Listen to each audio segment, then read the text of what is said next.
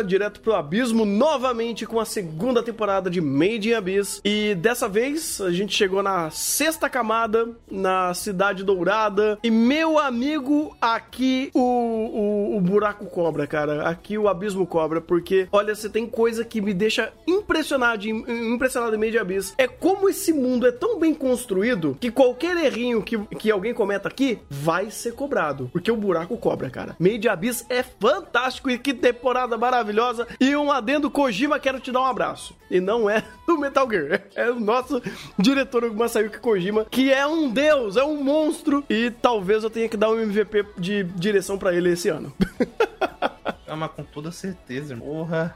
Eu já vou contar minha experiência com o Evans. Uhum. Foi totalmente destruída esta temporada. Porque eu acho incrível como o Made Evans você consegue resumir a estupidez a ponto de que você não consegue levar a sério. Cara, tem coisa que. Se você para pensar, a premissa dessa temporada é: estamos no. Eu não posso contar porque é spoiler essa premissa. Ah, é foda. Puta, cara, essa, essa temporada inteira é um spoiler, né? Então é meio complicado. Não, mas vamos pra uma situação simples todos os aldeões têm uma pica no meio. Não, não, e não é natural. Tipo, eles têm formato, eles têm um, um bastão de pica, eles têm uma mão de pique, eles têm uma cabeça de pique, eles têm formato de toda a rola e, e o órgão sexual que você conseguir imaginar. É, é, é, eles estão eles estão num lugar muito com muitas formações fálicas, assim, muitas referências ah. fálicas a todo momento, mais do que costume em Medinha Abyss. Né, não, o pior é eu ver gente falando, não, diminuiu do mangá, mano, diminuiu meu ovo, porque olha tanto, tem até um, aquela episódio 3 que. Ah, meu amigo. Rafa. Então, eles, eles deram uma disfarçada, tá? Eu, eu sei, me mostraram quando eles deram uma disfarçada. Isso é foda, cara, porque eu comecei a olhar isso. Chegou um momento que tava acontecendo o genocídio. Eu comecei a rir, que eu não consigo levar mentiras mais a sério. Bem, não, aí, o diretor aí é pode sua, né? Não, não, não, a culpa é desse contexto. Não me venha com essa, porque tira a direção de imediato pra tu ver o que acontece. Isso aqui é bizarro completo, irmão. Mas o que segura muito de Made in Abyss é a direção, e a direção me fez me importar. Não uhum. com o, a, as, as formas fálicas sofrendo genocídio, mas com o, os personagens que a gente tá acompanhando, com a história da, dos personagens ali que, que importam e tudo mais. Então, tipo. É, cara, é, é, um, é uma coisa complicada, porque já é sabido que o mangá de Made Abyss é complicado, no mínimo, e o Kojima e toda a sua equipe teve que pisar em ovos para fazer essa temporada, porque ela era muito mais visual do que as outras, sabe? Made Abyss sempre teve aí algumas conotações sexuais uh, e até criminosas, ou melhor, muito criminosas pelo material original, e a obra sempre teve que contornar tudo isso. E agora não tinha nem muito o que fazer, tinha que literalmente mostrar, né? Mas... Ah, tanto que eles desistiram, né? Ah, os momentos onde uma personagem simplesmente vai e mama o outro, visualmente, aparece ela dentro da calça do outro. Não tem o que você pensar a não ser isso. Meu Deus. Então, eles eu vou te falar que eles diminuíram o volume ali do negócio. Ah, é. ah bom saber. ou, ou, seja, eles disfarçaram o peronomútil, né? Porque ah, só vamos tirar o pacote, mas a, a mamada ainda existe, gente. Meu Deus. É, então, é, é, o, o, o que a direção fez, principalmente principalmente nesse Made in Abyss pra... vai e a gente não tem a gente não tem como evitar a como é que eu posso colocar isso em palavras num termo simples a gente não tem como evitar Hã? É difícil, né? É, a gente não tem como evitar o. A conotação? O negócio. A conotação duvidosa uhum. da, da, da cena, porque ela está inerente a design de personagem, a cena, a ação. Então a gente vai disfarçar ao máximo, a gente vai trocar ângulo de câmera, a gente vai diminuir volume de algumas coisas, vai tirar detalhamento de algumas coisas uhum. e segue, segue. É, porque, Segue assim, o jogo. quebrando essa primeira barreira, o que essa temporada de Made Abyss fez é tão impressionante quanto tudo que já estava sendo montado, porque Made Abyss é um acúmulo de coisas, é um acúmulo de informações, de experiências, de passagens. E aqui foi justamente isso. O que o, o filme do papai foi impressionante, que já tinha é, escalonado que já era a primeira temporada, essa temporada continuou mantendo a crescência. Ele manteve a bolinha de neve rodando de informações tragédias e situações catárticas onde personagens estão constantemente sendo destruídos por esse ambiente que cada vez mais é mortal, que cada vez mais cobra qualquer deslize que qualquer um tome aqui. E aqui é interessante porque nessa temporada específica a gente não tem só a perspectiva do nosso grupo principal, a gente tem a perspectiva de uma cidade é, tem uma cidade aqui, que é conhecida como a Cidade Dourada, onde, como a gente já falou aqui, todos os personagens são deformados, né? Todos as formas de vidas aqui elas são deformadas uh, pela própria deformação do abismo de uma forma diferente do que a gente geralmente está acostumado. É uma forma pica. É uma forma pica, essencialmente. E conectando com o começo dessas, de, dessa cidade. O que foi, porque a gente também acompanha alguns flashbacks que é a parte da construção dessa vila. E essas informações vão se cruzando, eventualmente se cruzam é, ao longo da temporada. E isso é incrível, cara, porque a narrativa não se perde, a direção não se perde. Eles conseguiram contar o passado, o presente, costurar essas duas informações, denotar informações que eram simplesmente jogadas ali, ou pelo menos eram só superficiais ou só existiam uh, à primeira vista, e quando você costura a, o sentido, o significado dessas informações e de como o andamento dessa construção da cidade fez todo sentido e ditou todas as regras, o próprio questão de valor né?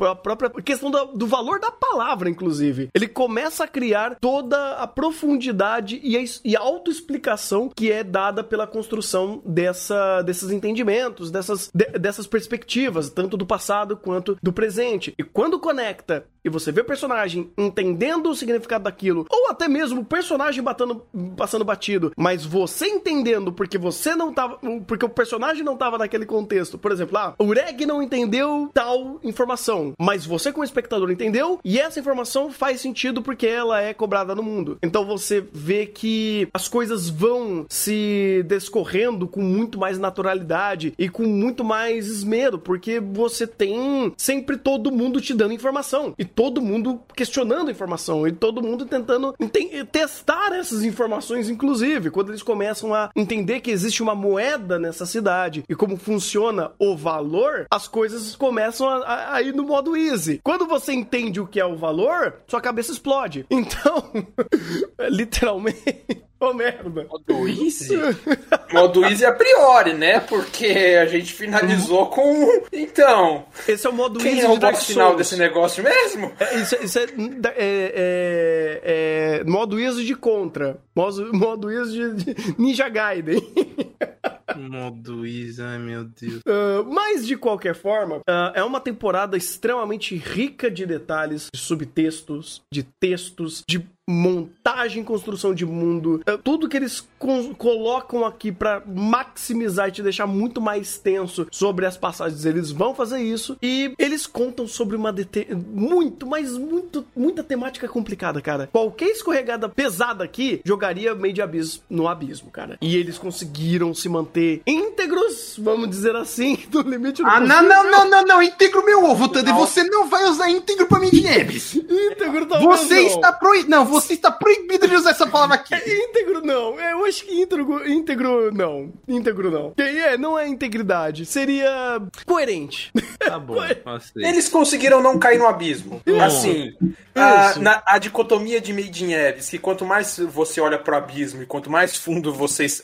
Made in Abyss, é, inclusive, é, coisa... A gente, vai, a gente tá fazendo chat episódio por episódio, eu, eu vou trazer essa conversa um pouco mais no, no chá, mas uhum. Made in Abyss tem... Você consegue fazer muita analogia, muita é, muita inferência de muitas coisas ali que ele tá colocando é, e a frase de e a frase que quanto mais você olha pro abismo, é, quando você olha muito pro abismo, o abismo olha de volta para você, é uma coisa que cabe perfeitamente em Made in Abyss. E quanto mais você desce no abismo, mais o abismo olha para você. Portanto, integridade é uma coisa um pouco complicada de se falar aqui, ainda mais nessa temporada que algumas é. coisas saíram um pouco do controle mantendo o controle, a produção, não só nessas coisas de crime, mas outras coisas aí a produção tancou muito, né? Pra quem, falando agora da experiência de quem já tinha, já sabia mais ou menos o que ia acontecer pelo mangá, o anime ainda foi muito surpreendente, porque a produção, ela fez algumas trocas de ordem na qual as informações foram passadas, fez algumas adaptações, fez alguma, algumas modificações que melhoraram muito, uma, muito a experiência desse arco de Made in Abyss, que no mangá é confuso, é muito confuso. É,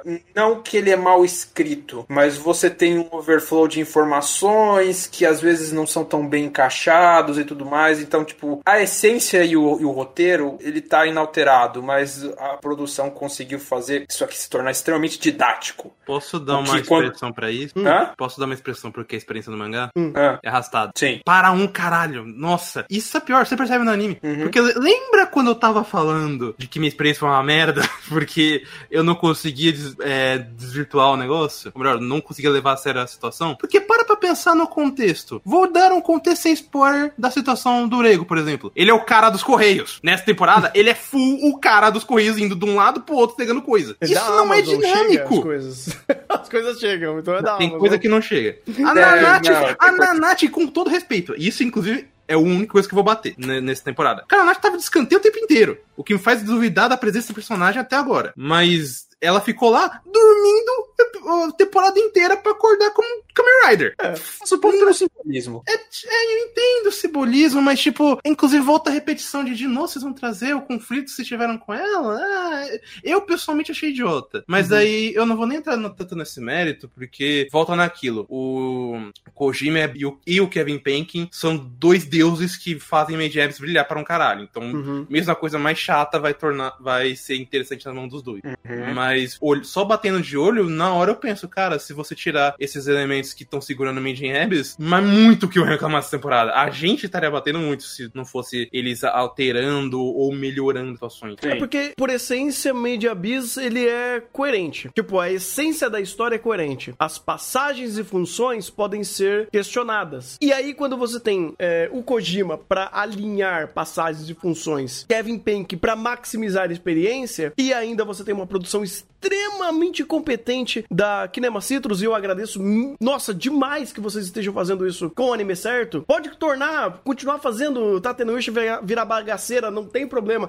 Eu até gosto, é até divertido. Então, se vocês estão usando o orçamento de vocês pra fazer o anime certo, que bom, cara. Porque, de fato, ahn, ele poderia só dem- ser demolido, ele poderia só ruir. E não, ele teve a competência, ele teve a capacidade de manter a história sendo coerente, sendo bem contada, com as perspectivas corretas e seguindo em frente. E trazendo um mix de, de sentimentos e, e situações absurdos, né? E abismais aqui. Então, é, poderia ruir, poderia dar tudo errado, mas pela competência deles, que bom que não deu, sabe? Que bom que não deu. Assim como tem, sei lá, outros, o- o- outros projetos que você fala, pô, se essa pessoa sair, acaba. Ou perde muito do brilhantismo que é. Kaguya, por exemplo, é isso, cara. Se Nichio Mata sair, a coisa perde metade da graça. Acontece, mas ainda, felizmente, estamos vendo um anime com as pessoas certas. Exato, exato. Porra, eu tô cansado de chegar aqui e falar, pô, esse anime tem um bagulho legal, mas sei lá, o diretor é uma bosta.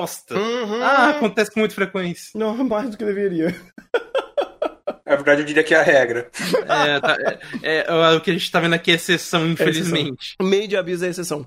E, e é exceção em muitos aspectos, né? Por coerência de mundo, por ter uma série de, de criminalidades inerentes e problemas pica aqui A gente vai falar disso daqui a pouquinho.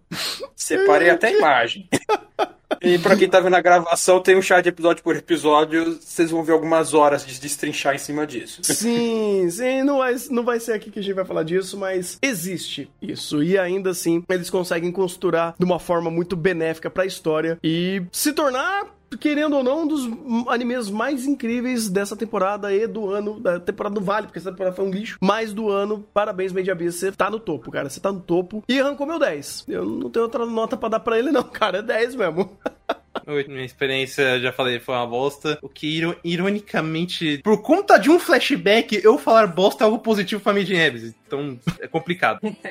é, ok. Eu fico dividido. Hum. Mas eu vou. Eu vou, como vou parafrasear o Araújo, separar o lado direito do esquerdo do meu cérebro e dar 10 para o anime. Uhum, sim. É, é, ignora o. Não, pelo, pelo material não dá, não dá, não dá. Eu, por isso que eu falei, eu vou parafrasear não. o Araújo, separar o lado esquerdo do direito do meu cérebro e dar 10 para o anime. A gente já fez um exercício dessa reflexão com Made Dragon, então vai, sabe?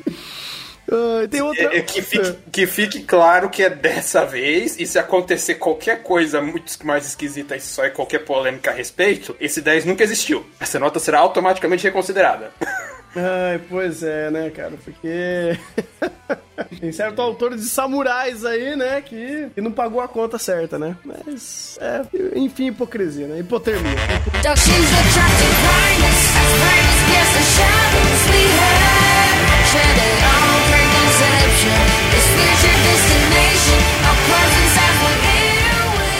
Vamos agora descascar muito abacaxi e bater em muita gente, porque Ruby Ice Kingdom foi uma catástrofe que eu avisei. Quando saiu os primeiros episódios, eu falei, vai dar merda. E deu. Que bom que algumas pessoas com um pouquinho de noção souberam disso e estão jogando esse anime na lata do lixo, que é o lugar onde ele merece. Uh, a história é literalmente uma. É um remake, vamos dizer assim, de Ruby, eu poderia dizer dessa forma? Ou. Ah, da versão original de Ruby. Acho que é a melhor forma que a gente pode dizer, porque remake não é. Mas também é uma fanfic. Ah, gosto. É uma, é uma, fanfic muito mal escrita do que um dia Ruby foi. E ele literalmente pega a premissa inicial de Ruby e pensa: hum, e se eu colocar um green aqui no meio uh, que ele consegue entrar na mente da pessoa e dentro dessa mente nós vamos desenvolver todos os conflitos da psique da Wise. Você fala, vai tomar no cu. Você vai tomar no cu. Porque, literalmente, o que eles fizeram? É, a primeira parte da história, dos três primeiros episódios, é recontando o volume 1 do, do da história original. E aí eles falam: hum, existe um, um Green que consegue entrar na mente da pessoa e, e esse é o problema da história, porque a Wise foi atacada por ele. E e a, coloca um outro personagem e fala: Ah, o meu, o meu poder é, é, resolver esses tipos de green. Ok, beleza. Vamos resolver esses green. Cara, você já tem um problema assim tão esquisito na mão. Porque, ok, como que você vai criar é, e conversar sobre problemas de personagem pela própria construção deles se, primeiro, você não introduziu eles direito. Segundo, esses personagens você conhece há extremamente pouco tempo. Você não dá base do mundo, você não dá base de conflito, você não dá base de absolutamente nada e você vai querer pular todas as etapas introdutórias para desenvolver algo que você nem introduziu. E você vai, vai desenvolver em cima de uma base, de uma não introdução, usando perspectiva de personagens que não conhecem esse personagem e que a gente não conhece o mundo. Quem achou que isso era uma boa ideia? Quem achou que isso daí fazia o menor sentido para ser escrito? Cara, é impossível você escrever uma história que você começa do meio e você meio que joga de volta para quem assistiu e fala: Ah, mas você conhece isso porque você viu o, o outro Ruby. Não, você não tem que ver o outro Ruby para conhecer. E conhecendo o outro Ruby só torna isso daqui muito mais imbecil. É, eu acho que o problema de Ice Kingdom já começa hum. justamente na premissa, porque ele tem um mesmo problema de feitiço extra Lashing Core. Pô, é, Lashing Core, ele é anunciado, você não precisa jogar o jogo. Tá na, no finalzinho do anime eles falam, então você tinha que jogar o jogo pra saber dessas coisas, tá? Uhum. Isso já é um puta tiro no teu pé. E Ice Queen fez a mesma coisa. Porque, ah, é, uma, é um remake, barra história original, barra tem que conhecer, mas você pode ver. Tipo, se você pegar, inclusive, a entrevista com o roteirista, ele comenta que, cara, a parte mais difícil, porém divertida, mas a mais difícil para ele, foi ruxar os três o primeiro volume. Porque ele falou, cara, como que eu vou condensar essa porra toda aqui? E tendo que criar uma dinâmica é, em cima da, da Wise para fazer sentido. Eu tô fudido, então ele teve que que cortar um monte de coisa, acelerar muito o processo, coisa tipo você tinha que saber na hora. E resultou no que é esse anime tem muita coisa que, dentro da premissa de Ice Kingdom, poderia ser muito interessante. Esse estúdio, esse estudo em cima da Wise, poderia ser bom. O problema é que ele é muito jogado. Um, o maior problema, inclusive, porque, beleza, tem os elementos visuais da, da família da Wise, tem a sombra da mãe bebendo, e o grande Nicolas, grande Nicolas. Grande Nicolas. Eu não sei quem é Nicolas. Eu não sei que essa véia pinguça. Eu não sei qual é o impacto dela pra Wise. Ela só está ali não tem valor isso para mim que assisto. Eu que mal conheço o Ruby, eu só vi dois volumes. Pro Thunder que conhece de cabo a rabo, deve estar tá rangendo os dentes de raiva. Porque ele que viu, viu essa narrativa de maneira muito melhor e tá totalmente desfocada, muito mal produzida, muito mal produzida. Pena pra caralho dos animadores da Chef tiveram fazer isso, porque a Chef só olhou e falou: vamos fazer isso aqui em, não sei quanto tempo absurdo de produção. E tem muito episódio ruim, gente. Sério. É um negócio horroroso. Surgiu até um mini meme no, quando a gente assistia Ruby de toda hora eu tinha que falar: eu odeio a fotografia de Ruby S. Kingdom. É horrorosa, nada encaixa com nada. Os cenários são porcos, a, a animação é horrorosa, nada aqui encaixa de, pra formar uma unidade. É muito feio, tudo é muito uhum. feio. Cara, eu quero dar os parabéns pela imbecilidade de quem idealizou esse projeto. Era impossível fazer esse projeto dar certo. Cara, você tem tantos problemas aqui que não dá. Ah, mas vamos fazer um estudo de caso dos problemas psicológicos da Wise em relação à sua família e o mundo que ela vive. Nossa, que legal! Existe um negócio chamado Ruby Volume 7 e 8. Isso já existe. Isso já foi contado. E foi contado muito melhor. Porque existe outros personagens pela perspectiva do mundo e da Wise que faz sentido. Cara, você vai lidar com uma série de problemas aqui desse mundo que o Ruby tem um mundo extremamente rico rico e complexo, extremamente abrangente. Você tem um mundo onde nesse mundo existe um mal maior, que são os Greens, que são literalmente a reencarnação de ódio, de o conceito do ódio, o conceito da raiva da destruição, eles simplesmente spawnam em qualquer lugar desse mundo. Você tem os caçadores, que eles literalmente existem para matar esses, esses bichos, que eles são a violência incontrolável do mundo. E dentro disso você tem uma divisão de quatro reinos que são extremamente rígidos e cada um dentro das suas próprias regras. E ainda você tem uh, pouco recurso, alguns lugares que são jogados à própria sorte, lugares que tem uma defesa muito mais é, bem montada por ser muito mais militarizado, por basicamente é, usar recursos humanos para você conseguir manter uma sociedade de cima mais feliz enquanto a sociedade de baixo se fode. Inclusive, a, a cidade que, que a, a, a Wise veio é sobre isso, inclusive. Eu, é, eu não lembro o nome da cidade. Ah, eu enfim, uh, você já tem todas essas questões conversadas e você não precisava fazer um remake para você falar sobre essa, exatamente esses mesmos conflitos que foram muito bem desenvolvidos em oito volumes. É burrice. Obrigado, chat. Atlas. É burrice. Aí você, beleza, já é uma ideia ruim. Uh, inclusive, Ruby em anime, ele facilmente poderia ser uh, uma, uma, um remake, né? Um remaster, vamos dizer assim, da obra original, literalmente compilando as ideias iniciais, remontando ela em uma animação e jogando para frente. E vamos contar uma história parecida, ou melhor, a mesma história, só que com processos diferentes. E ainda maximizando o Ruby pelo que ele é lembrado. Por exemplo, animação. Maltleon é um cara gênio. O, a gente reviu, inclusive, os trailers de pré-alpha, vamos dizer assim, da ideia do que era o Ruby. E ele tinha construção de, de luta, né? Uma ideias de storyboard,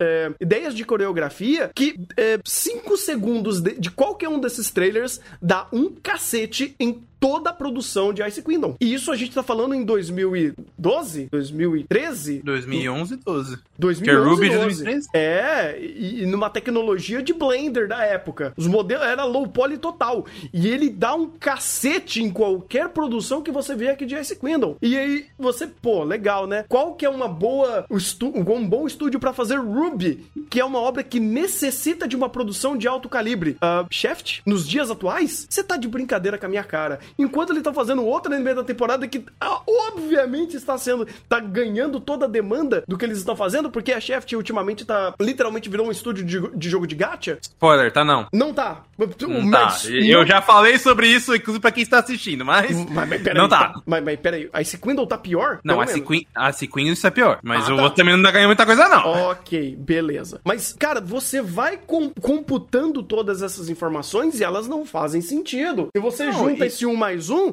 vira um uma batata doce, cara. Inclusive, Thunder, é uma coisa que a gente podia até já deixar claro. Hum. Que em sentido de decepção por Steph, a Ice Queen é enorme. Porque a Steph de Ice Queen não é ótima. O, pô, quem idealizou o projeto foi nada mais nada menos que o Gerubuchi. O Uhum. diretor-chefe dessa porra dessa série é o de Sangatsu no Lion. O Sim. character design é o, é o mesmo de Steins Gate. Pô, você olha pra esse Dream Team e você fala, pô, isso aqui é sucesso total. Aí O você vai lá e o anime é uma merda. O ah, Tom o roteirista... O- Não, o, o, Tom- o Bukata também é um bom escritor. Ele é um bom escritor. Inclusive, ele tem muito prêmio por escrita de sci-fi. O, o Suzuki, o- que é o diretor, ele também é um diretor interessante. O problema é que, cara, com um, tra- um projeto desse extremamente mal trabalhado, extremamente mal pensado, com o tempo que eles tinham, não tinha como sair nada. Inclusive, tem muito animador ácido da Shaft aqui, que tá dando sangue em uma cena e na outra batata, né? Porque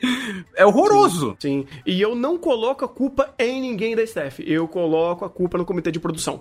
100%. Não dava pra esse projeto existir dessa forma. Era impossível. Essa mesma staff, com três vezes mais de tempo pra pro- projetar e com a direção correta, não fazer a historinha do, do Ash em coma aqui, que pelo amor de Deus, que história besta. Não, que, inclusive, de- desculpa, desculpa interromper, mas se é pra fazer o Ash em coma, pelo menos faz direito. Fa- Faz, in- inclusive faça. Porque uma coisa que eu tava comentando com o Thanos antes de começar a gravar é justamente o fato de que, é, por mais que seja um anime hiper corrido, ele também é hiper gorduroso. Cara, tem os conflitos da Ruby, da Blake. Você olha e fala, por que, que eu tô vendo isso aqui sendo que esse anime é da Wise?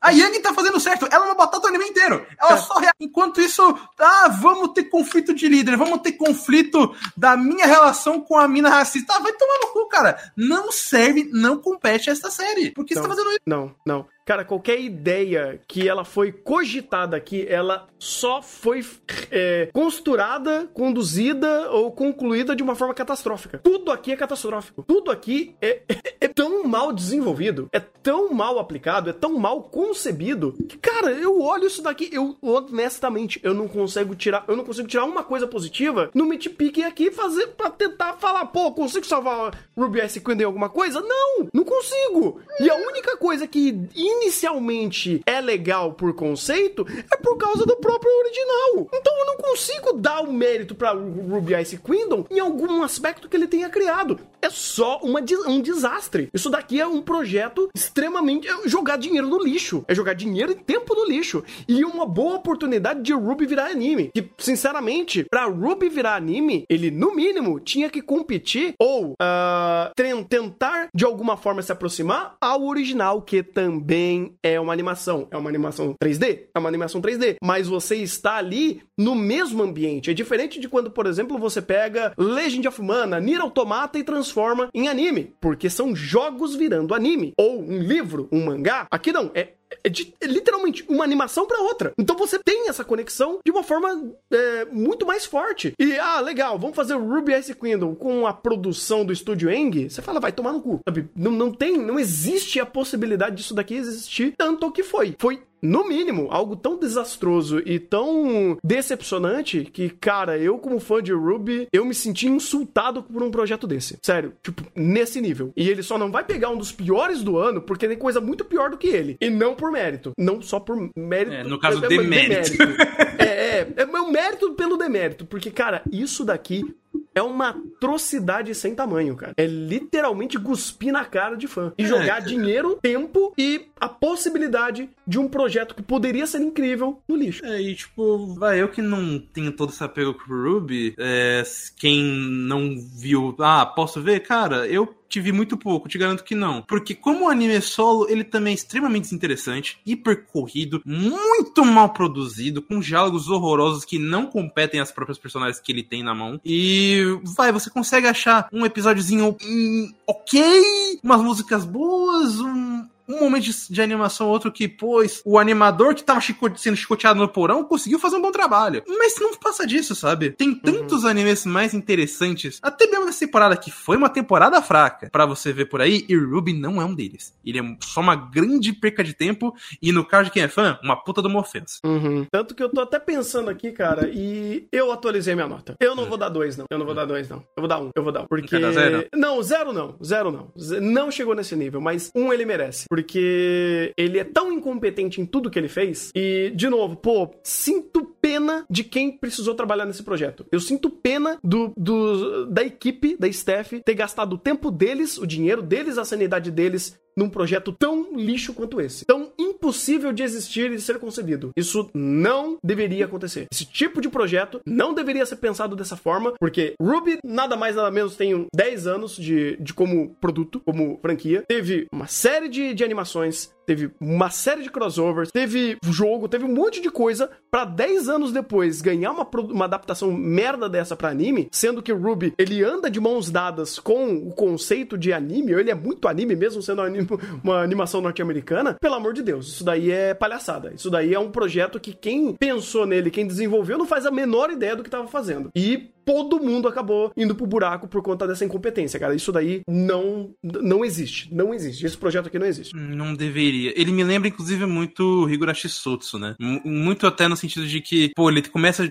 falando uma coisa que é, não é, ele mente para você e no final de tudo, o que ele faz é uma coisa que a própria série já faz melhor. Então por é. que eu vou continuar vendo isso? Pois é. E ali no, no Sotsu, pelo menos é, ah, ele tem, o outro faz melhor, mas é pelo menos de uma mídia diferente. Aqui não, é literalmente literalmente da mesma mídia. Uhum, né? O Ruby original é literalmente a mesma mídia de Ruby, Ice Kingdom, e faz melhor. Você fala, você tá de sacanagem, você tá... E aí, no final, minha nota é dois mesmo, sabe? Eu, eu, eu, que não tenho esse apego pro Ruby, eu só acho ele um anime, puta anime bagaceiraço, esquecível, que, pô, vai, por mais que teve animes muito chatos, ou que não nem tem tanto valor, tipo Komichou Musume, eu prefiro ver ele do que Ice Kingdom, porque ele, pelo menos, não está me ofendendo, ele tenta fazer alguma coisa. Ice Kingdom não tem. Ele tá é. tentando, no máximo, é te enrolar dizer que ele é profundo. E ele não é.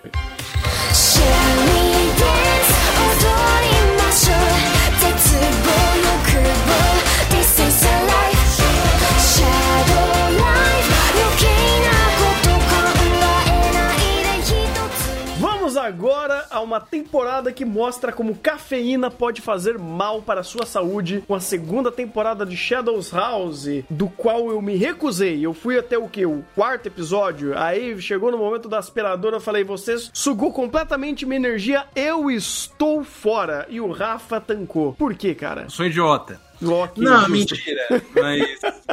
Vamos lá. Primeiramente, vou pra sinopse. Essa história, essa parte dos House, ele vai se tratar de uma coisa que deveria ter sido contada na primeira temporada e não contou. Uhum. Que é o momento que Emílico encontra com o Shawn uma sombra misteriosa encapuzada. Uh, um, e aí essa sombra começa a causar alguns problemas, envolvendo até os portadores de estrela, que são as crianças da, da casa, é, a, a, ala dos adultos, o que, que ela esconde. E aí eles vão ter que descobrir isso através de encontrar quem é essa sombra misteriosa. Uhum. Uh, eu já vou até começar lendo um comentário que eu vou assinar embaixo. Hum. Não é ruim. O problema de Shadows House não é que ele é ruim, os conceitos não são ruins. Pelo contrário, em questão de conceitos, eu, pessoalmente, acho que a série se manteve uma constância. Sabe? Se você parar para analisar como funcionam as Shadows, os poderes deles, de fato é uma premissa legal. O problema é que Shadows House fez um. tentou ser um anime de mistério muito investigativo, coisa que ele não era muito na primeira temporada, né? As coisas iam indo muito mais naturalmente ao ar, e aqui ele tentou ser muito mais investigação. E como investigação, ele é muito desinteressante, cara. É incrível como Shadows House, é, você viu. Você parou no episódio do Aspirador, né? Sim. Logo em seguida é o primeiro episódio onde eles começam a de fato investigar alguma coisa. Uhum. E, cara, é incrível como é monó. É sem graça. É corte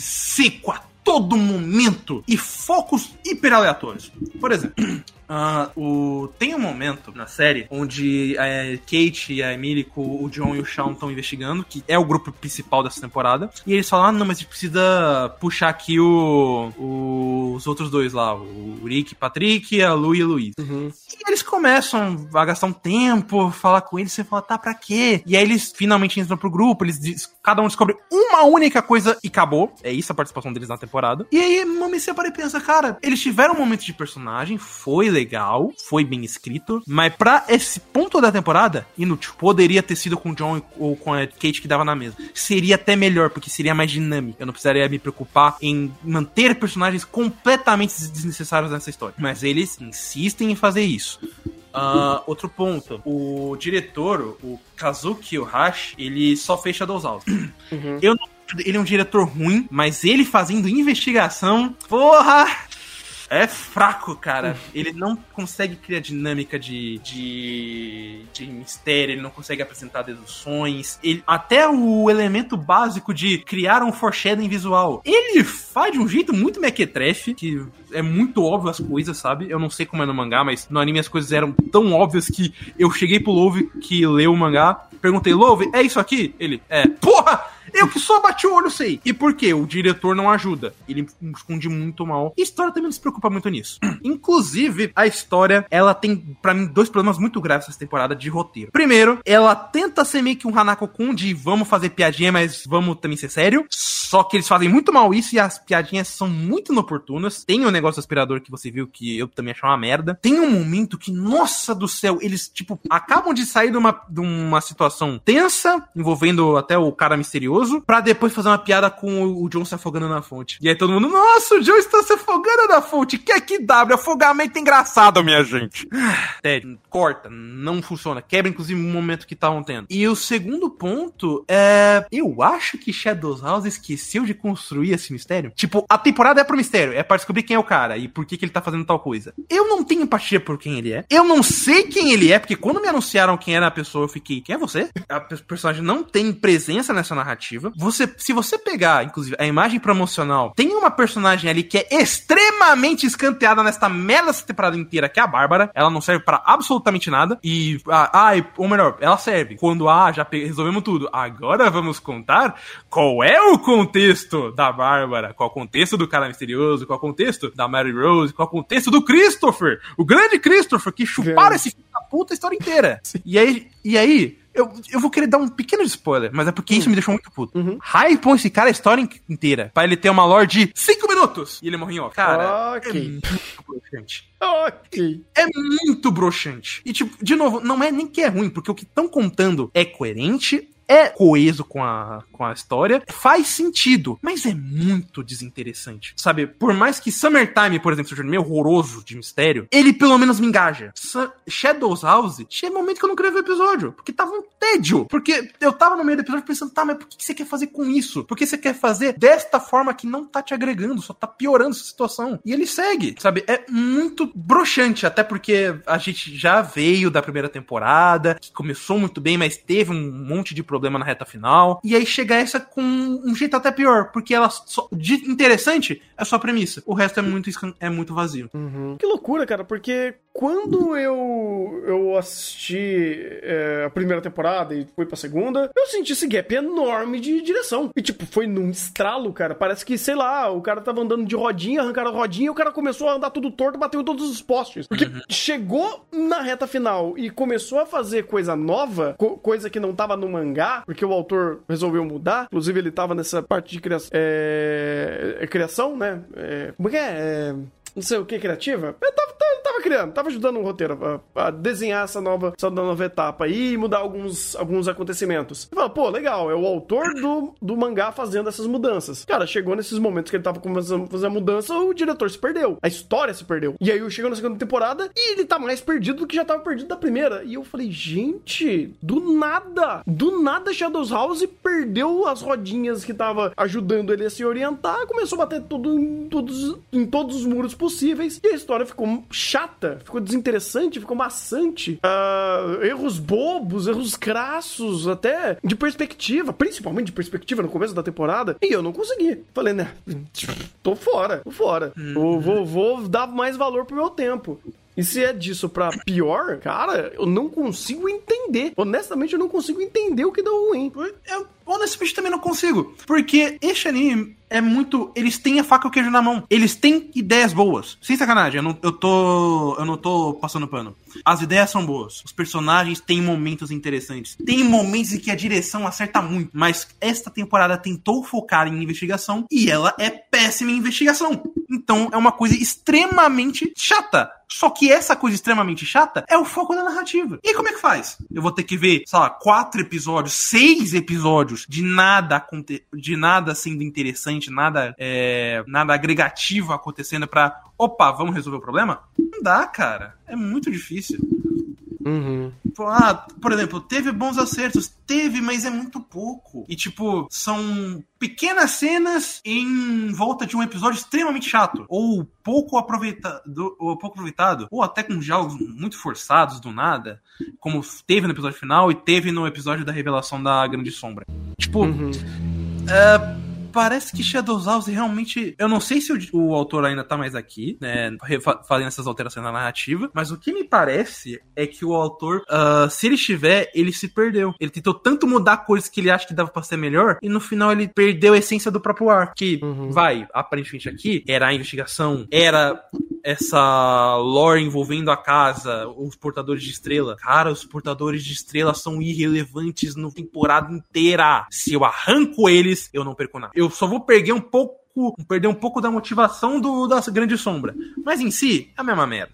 E sei lá, cara, como média final. Ah, não sei. Porque ele tem um, um comparativo forte que é Summertime. Summertime, roteiro é uma bosta. Mas ele pelo menos é instigante. Uhum. Pelo menos ele é instigante. Ele faz as cenas bem. Shadows House é vez ou outra. É vez ou outra que eu realmente tô preso no episódio. Ou pelo menos na cena e falar, ah, isso foi interessante. Ou ele me surpreende de alguma forma. Não, ele não me surpreendeu, inclusive, nessa temporada, em nada. Minto, ele me surpreendeu porque ele de novo fez um cliffhanger merda como fez na primeira temporada. Uhum. E sei lá, um 5, eu acho pouco. Ao mesmo tempo, vai um 5,5. Porque 6 é. Pros erros que ele tem, eu acho muito. Mas 5 pro que ele. pro pros conceitos que ele tem e para alguns elementos espontâneos de acerto, eu acho também pouco. Uhum. Oh, que pena, cara. Eu fico, eu fico muito, muito triste, porque eu gostei bastante da primeira temporada, tem muito potencial, uma coisa completamente própria, sabe? Shadows House é muito único. Ele é único. E ele se perdeu. Sei Inclusive, lá, com essa, bêbado essa... de beber tanto, tanta fuligem, cara. Não é possível. Essa temporada, cara, dava muito para ele ser um dos mistérios do ano e ganhar, porque uhum. ele tinha muito potencial. Ele tinha a faca e o queijo na mão. Ele só não quis fazer. Ele perdeu a faca e perdeu o queijo.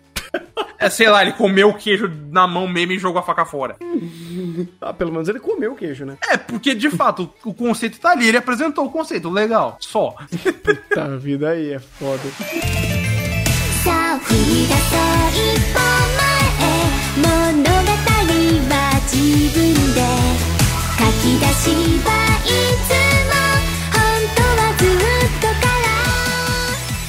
Vamos agora para o Takagi 3.0. Eu acho que é isso. Eu já perdi as contas porque o autor de Takagi-san já fez tanto obra que é Takagi-san com skin diferente que eu tô perdido. Mas agora temos Soredemo Ayumu. Uá, o resto não importa. Soreayu. Soreayu, isso, exatamente. Aqui a gente tem a Takagi-san de Shogi. Bom, eu não tô errado. Puta, qual é o nome dela mesmo? Urushi. Temos a Urushi. É a Takagi que joga Shogi. Shogi. É, sim, o nome dela é Orochi. Ela é presidente do clube de Shogi. Tem o seu Kohai, que é o Ayumu, que quer muito se declarar pra ela, mas ele é um arrombado. Então ele só quer fazer isso depois de ganhar dela no Shogi. Ele é, um, ele é ruim no Shogi. Entendeu? ah, mano, desculpa, fazer essa merda, ideia é um arrombado, vai. Pô, não, eu vou ganhar dela pra mostrar superior e me declarar. Vai se foder, irmão. Ah, mas aí é culpa do autor, né, cara? Porque puta que pariu, que ideia merda. Mas enfim, uh, o que que o autor de, de Takagi-san fez dessa vez? Ah, mas, mas quando é cagou e os dois de cu doce, todo mundo aplaude, né? Não, mas é um excelente cu doce, né? uh, uh, o que que eles fizeram aqui? Porque eu vi o primeiro episódio, a Mimir, e pulei fora. Cara, assim, eu não sou fã do, desse autor. Eu só vi Takagi 1, metade dele, eu dropei. Eu vi a terceira temporada de Takagi, que é legal. Hum. e eu vi esse anime. E eu vi um episódio do anime da Konoichi lá. Nossa. Esse autor, ele tem um contexto que é o seguinte. É é um contexto meio difícil. Porque ele é muito focado em fazer histórias que o, não importa o personagem, não importa é, o, a situação, não importa a temática, não importa o andamento da narrativa, né? Não importa o plot. O que importa são situações. Ele vai querer te pegar por essas situações bobinhas, é, simples, é, que vão acabar te puxando de alguma forma de ah, isso aqui é fofo, ou até um ah, me identifiquei com este momento. Só que pra este tipo de- história, eu não sei como é nos mangás, mas pra um anime, você suplica por um diretor. E eu não falo nem pra um diretor bom, um diretor que saiba o que está fazendo. É o caso de Takagi-san, por exemplo, que o diretor aprende como fazer Takagi e pelo que me falam, cada temporada melhora do que é. Se você não gostou da primeira, provavelmente você vai gostar da terceira. E você pode ver independente, porque não avança porra nenhuma. É. E.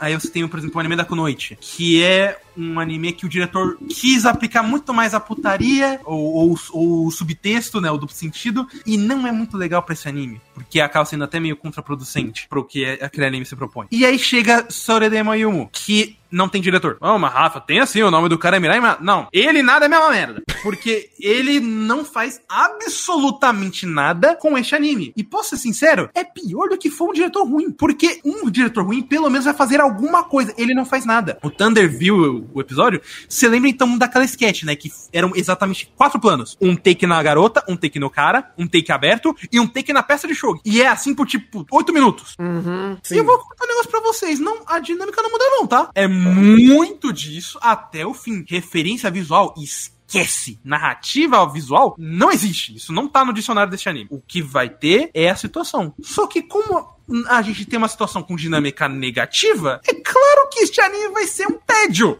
Cara, eu terminei este anime, inclusive, apenas porque eu olhei pros personagens, e principalmente pra Urushi, eu falei, tá, vocês são agradáveis. Porque, de resto, não tem nada desse anime. Mesmo os personagens foi muito por, por eu sendo bonzinho. Porque eles também não falam nada. O Ayo, de novo, o Ayomon é um puta do arrombado que podia resolver essa merda desse anime três vezes e ele falou, não, mas tem que ser do meu jeito. Do seu jeito é o caralho, resolve essa merda. E a própria Urushi tenta fazer algumas coisas, criar uma dinâmica levemente diferente, não ajuda. O que consegue ajudar um pouco neste anime, caso alguém queira ver ou goste deste autor, é porque é, tem duas coisas. Primeiro, temos um segundo casal, que é do Ryu e da Sakamoto, se eu não me engano é o nome dela, deixa eu ver. Sakura. É o Kakuryu e as. É o Takeru e a Sakura. É, os dois, eles têm uma leve evolução. Não é muita coisa também, não, mas é uma leve interação romântica que é mais agradável do que, do que o, o resto do anime inteiro. Isso dá uma ajudada. E segundo é que a gente tem um cast que, não vou dizer que é bom, mas eles pelo menos criam dinâmicas diferentes. Quando a Arinha aparece, a dinâmica da história acaba saindo um pouco da monotonia e sendo, ah, olha só, temos coisas acontecendo agora aqui. Mas de resto, putz, cara, que anime completamente descartável e, pô, eu sinto pena quem gosta desse, do, do cara, porque eu não sou fã da história, das histórias dele, mas eu entendo pra quem serve a história dele, o público-alvo desse tipo de história. E principalmente pra quem gosta de uma coisa despretensiosa. E esse anime não tem nada. Ele não consegue nem ser o despretensioso legal. De, ah, vou ver aqui num domingo à tarde, tem nada pra fazer. Se eu fizer isso, é mais fácil eu dormir. É muito melhor, inclusive, do que ver essa- esse anime, que não passa nunca. Ele é o despretensioso e ser despretensioso, cara. Pense assim. Ah, não, isso é o diretor, e esse diretor é uma bosta, mas. Só que ele é, o, de novo, ele é o exemplo da direção zero. Porque eu não posso nem falar que ele é ruim, porque ele faz o básico. Mas o problema é esse, ele só faz o básico, ele não faz mais nada. Se, Mano, se eu, pedir, se eu pedir mais de um plano aberto, esse cara sofre. Esse cara fala: não, peraí, já, é, já estamos estourando o orçamento, cara, não dá. Cara, quem Vai que, que faz, ser um plano contra plano. quem que faz storyboard pra ele, velho? Storyboard eu acho que é uma palavra forte pra esse anime, né? Mas. Pô, pior que se eu não me engano, o Mirai Minato faz um bastante storyboard, hein? Porra, cara. E já dá pra ver que como storyboard vai ser diretor. Como diretor nesse de storyboard? Exatamente. Ah! E no final, o, o pior que todo mundo tá falando aqui, e eu concordo, a- o final de tudo, o saldo positivo dele é, o melhor, o saldo dele é, só me deu som. Eu não vou nem dizer, ah, ele é ruim, ah, ele é. Ele tem umas coisas boas. Não, não, não. Ele só me deu som. Quem quiser ou gosta desse autor, vai ver o, a versão do mangá que deve ser muito melhor do que isso aqui. Hum, que não faz absolutamente nada e o que poderia fazer é só desprezível. É só. É, é cansativo. Eu dou, sei lá, um 5 pra ele. Faz nada, não foda-se. Não é ruim, mas também não é nada. Toma um 5. Cara, eu não achei storyboard. Vamos saber. É um puto sinal. Eu não achei storyboard desse anime. Eu acho que de- o storyboard do nada deve ser melhor do que de quem realmente fez. Eu não tô achando, cara. Eu juro, eu estou procurando. Eu não acho. Eu falei, fantástico. Assim, que eu acho que é muito. Mas esse é o ponto, sabe, o, pessoal? Porque. Por que 5? Porque ele não é ruim. Se eu realmente pegar todos os pontos dele, ele não é ruim. Não tem nada que eu olhe e fale, ele é ruim. Não, ele é só chato. E tipo, ah, ele não é nem positivo nem negativo. Ele é o true neutro. E aí a gente Nossa. descobre que porque um anime true neutro não existe. Ou não é bom. É. É Um 5. Um 5 cravado às vezes é pior do que, sei lá, É. um 4, um 3. Não, que, por por exemplo, falando por mim, eu muito queria mais ver Black Summoner do que ver isso aqui, porque pelo menos Black Summoner tava engraçado, me deixava puto. Falava, porra, de novo, Kevin, você quer ser radical e tua mãe não deixa. Aqui Sorede Mayomo é, pô, de novo, enrolação. Que triste. 願うならフィクションスローモーションそして始まる鮮やかな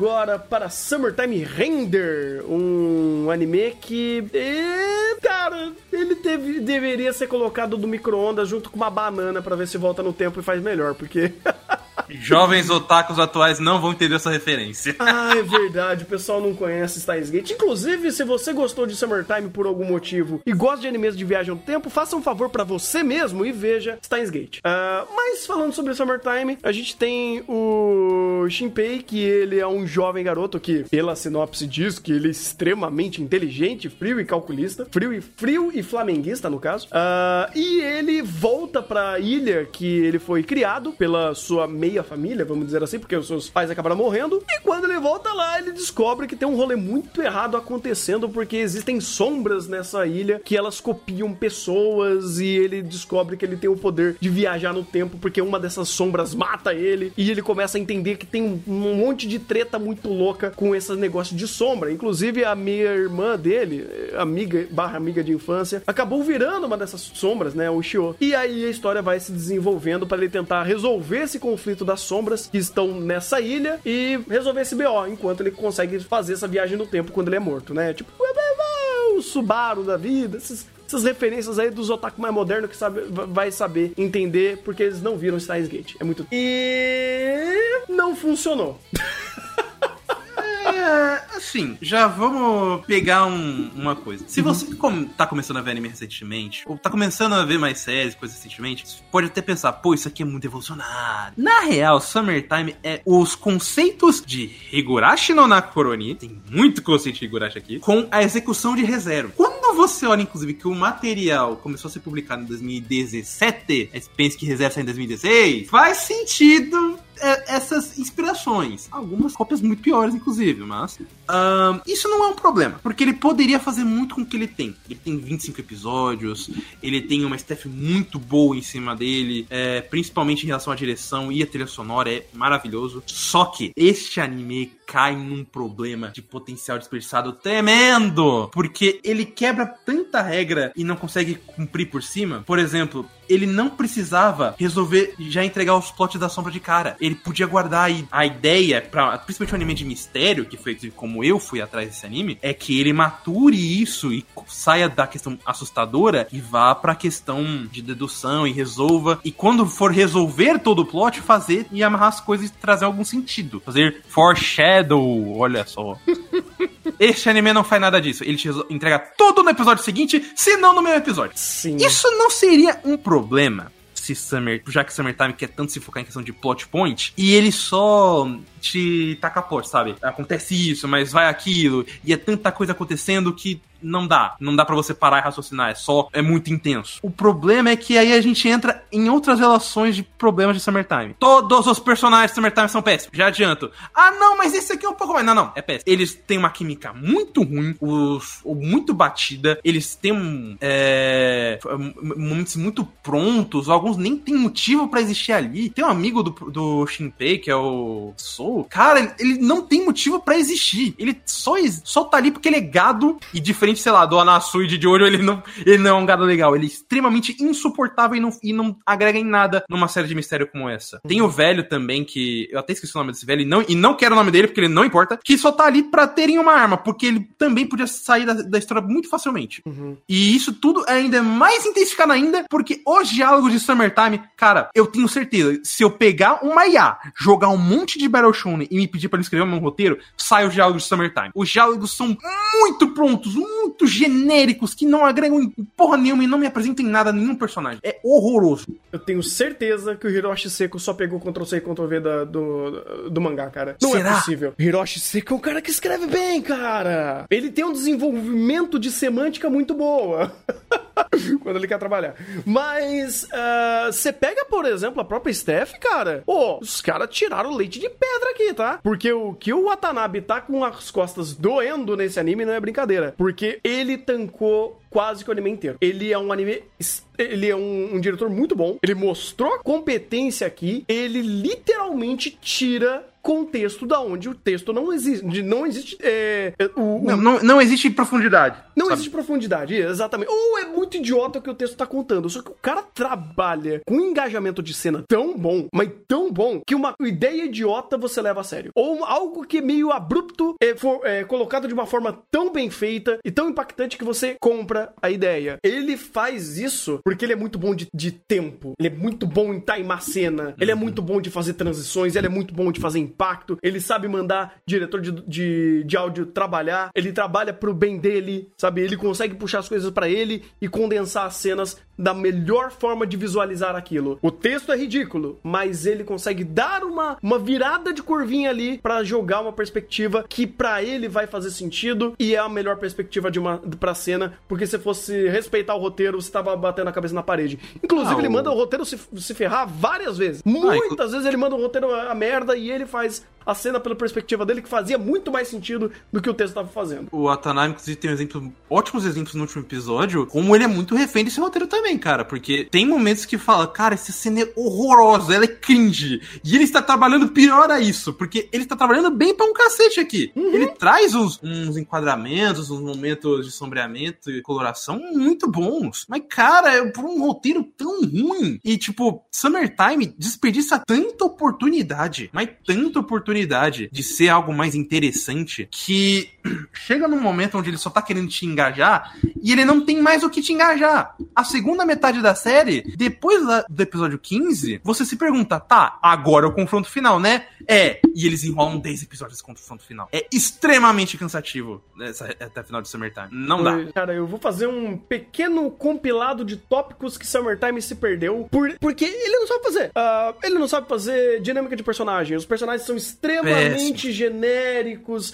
superficiais. Os, os problemas e dramas adolescentes acontecendo aqui até poderiam fazer sentido pensando no contexto real da, da cidade, do momento que eles estão vivendo. Mas pela perspectiva da obra e como o roteiro monta, é péssimo. Você tem âmbito de mistério, é extremamente linear e tão obtuso como ele vai montando as próprias regras que chega um momento que a regra sou eu e foda-se. Inclusive, a própria regra- Summertime eu, eu sou o Summertime Render, sabe? O Summertime Render é os amigos que fizemos no caminho. Ah, ele começa a fazer um- umas coisas dessas, você fala, ok, eu não vou pensar sobre a regra porque a regra você vai me dar. Inclusive, Deus Ex Machina pra tudo quanto é lado, porque quando você tem uma história de mistério e você tem personagens ultra poderosos, ultra overpowers, você destrói o mistério. Porque, ah, beleza, numa história de mistério, eu preciso matar o monstro. Pra matar o monstro, eu preciso de fogo. Pra fazer fogo, eu preciso de isqueiro e um aerosol, um spray. Ok, eu vou passo a passo pegando o isqueiro, pegando o, o aerosol e fazendo lança-chamas no momento certo que ele vem atacar. Ok, em Summertime,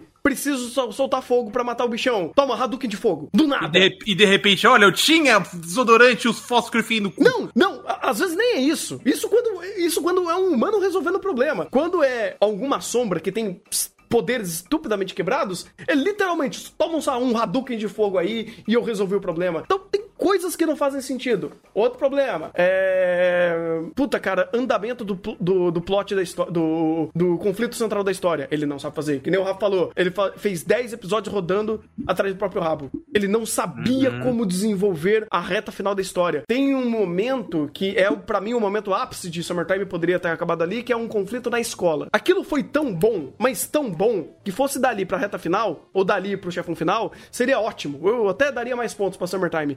Mas ele ficou rodando peronaria por tanto tempo que ficou desgastado. Ele começou a desgastar com relação de personagem que já não tava muito bem. E ele começou a, dar- a- a- a reinterpretar é, relação de personagem que já, já tava estabelecido. Não precisava fazer mais. Já- você já tinha entendido a situação. E ele começa e vai. Ah, outra coisa, ele é extremamente capcioso em querer ficar fazendo é, amorzinho, romance. Cara, não cabe. Não cabe aqui. Cabe. Não E tem cabe. um outro problema maior, porque, vamos lá, eu quero voltar naquela comparação que eu fiz, que ele é o conceito de Higurashi com execução de reserva. Por quê? Ele é muito conceito de Higurashi nessa questão de viagem no tempo e em algumas relações da vila, dos do grupo de personagens ah, e da até do, do teor sobrenatural dali. Só que em Higurashi, principalmente na visual novel, mas o anime também tem, é que eu pelo menos sei quem eles são. Eu sei quem é o Kate, eu sei quem é a Arena, eu sei quem é a Satoko.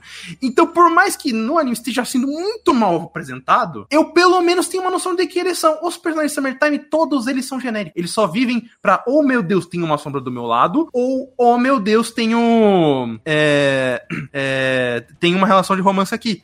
Isso, inclusive, eu quero puxar, pro- em que pra mim é o pior personagem de Summertime, o Shinpei. Porque Ah, boa. eu, eu tava eu até na- analisando uns textos depois que eu, eu terminei Summertime e eu parei pra pensar, cara, eu não conheço o Shinpei. O Shinpei, É. ele só é definido como um personagem que é um personagem que é inteligente e que analisa as coisas. Sendo que o primeiro episódio ele apresenta isso uma vez. Em cinco episódios, ele me, mais me apresenta que ele é um imbecil do que, um, do que um cara inteligente. Então ele, o Summertime só começa a tratar o personagem que ele é o que, o que me convém pro roteiro. Então, é diferente, por exemplo, é, histórias que sabem fazer um personagem de viagem no tempo. Zero. Subaru, a gente pode reclamar de muitas coisas, mas uma coisa que ele é, é que ele é um bom ponto de vista pra quando você vai viajar no tempo. O KB de Saint Gate, ele sabe apresentar isso e quando precisa quebrar, ele quebra, mas toda a relação dele, reação dele, faz sentido.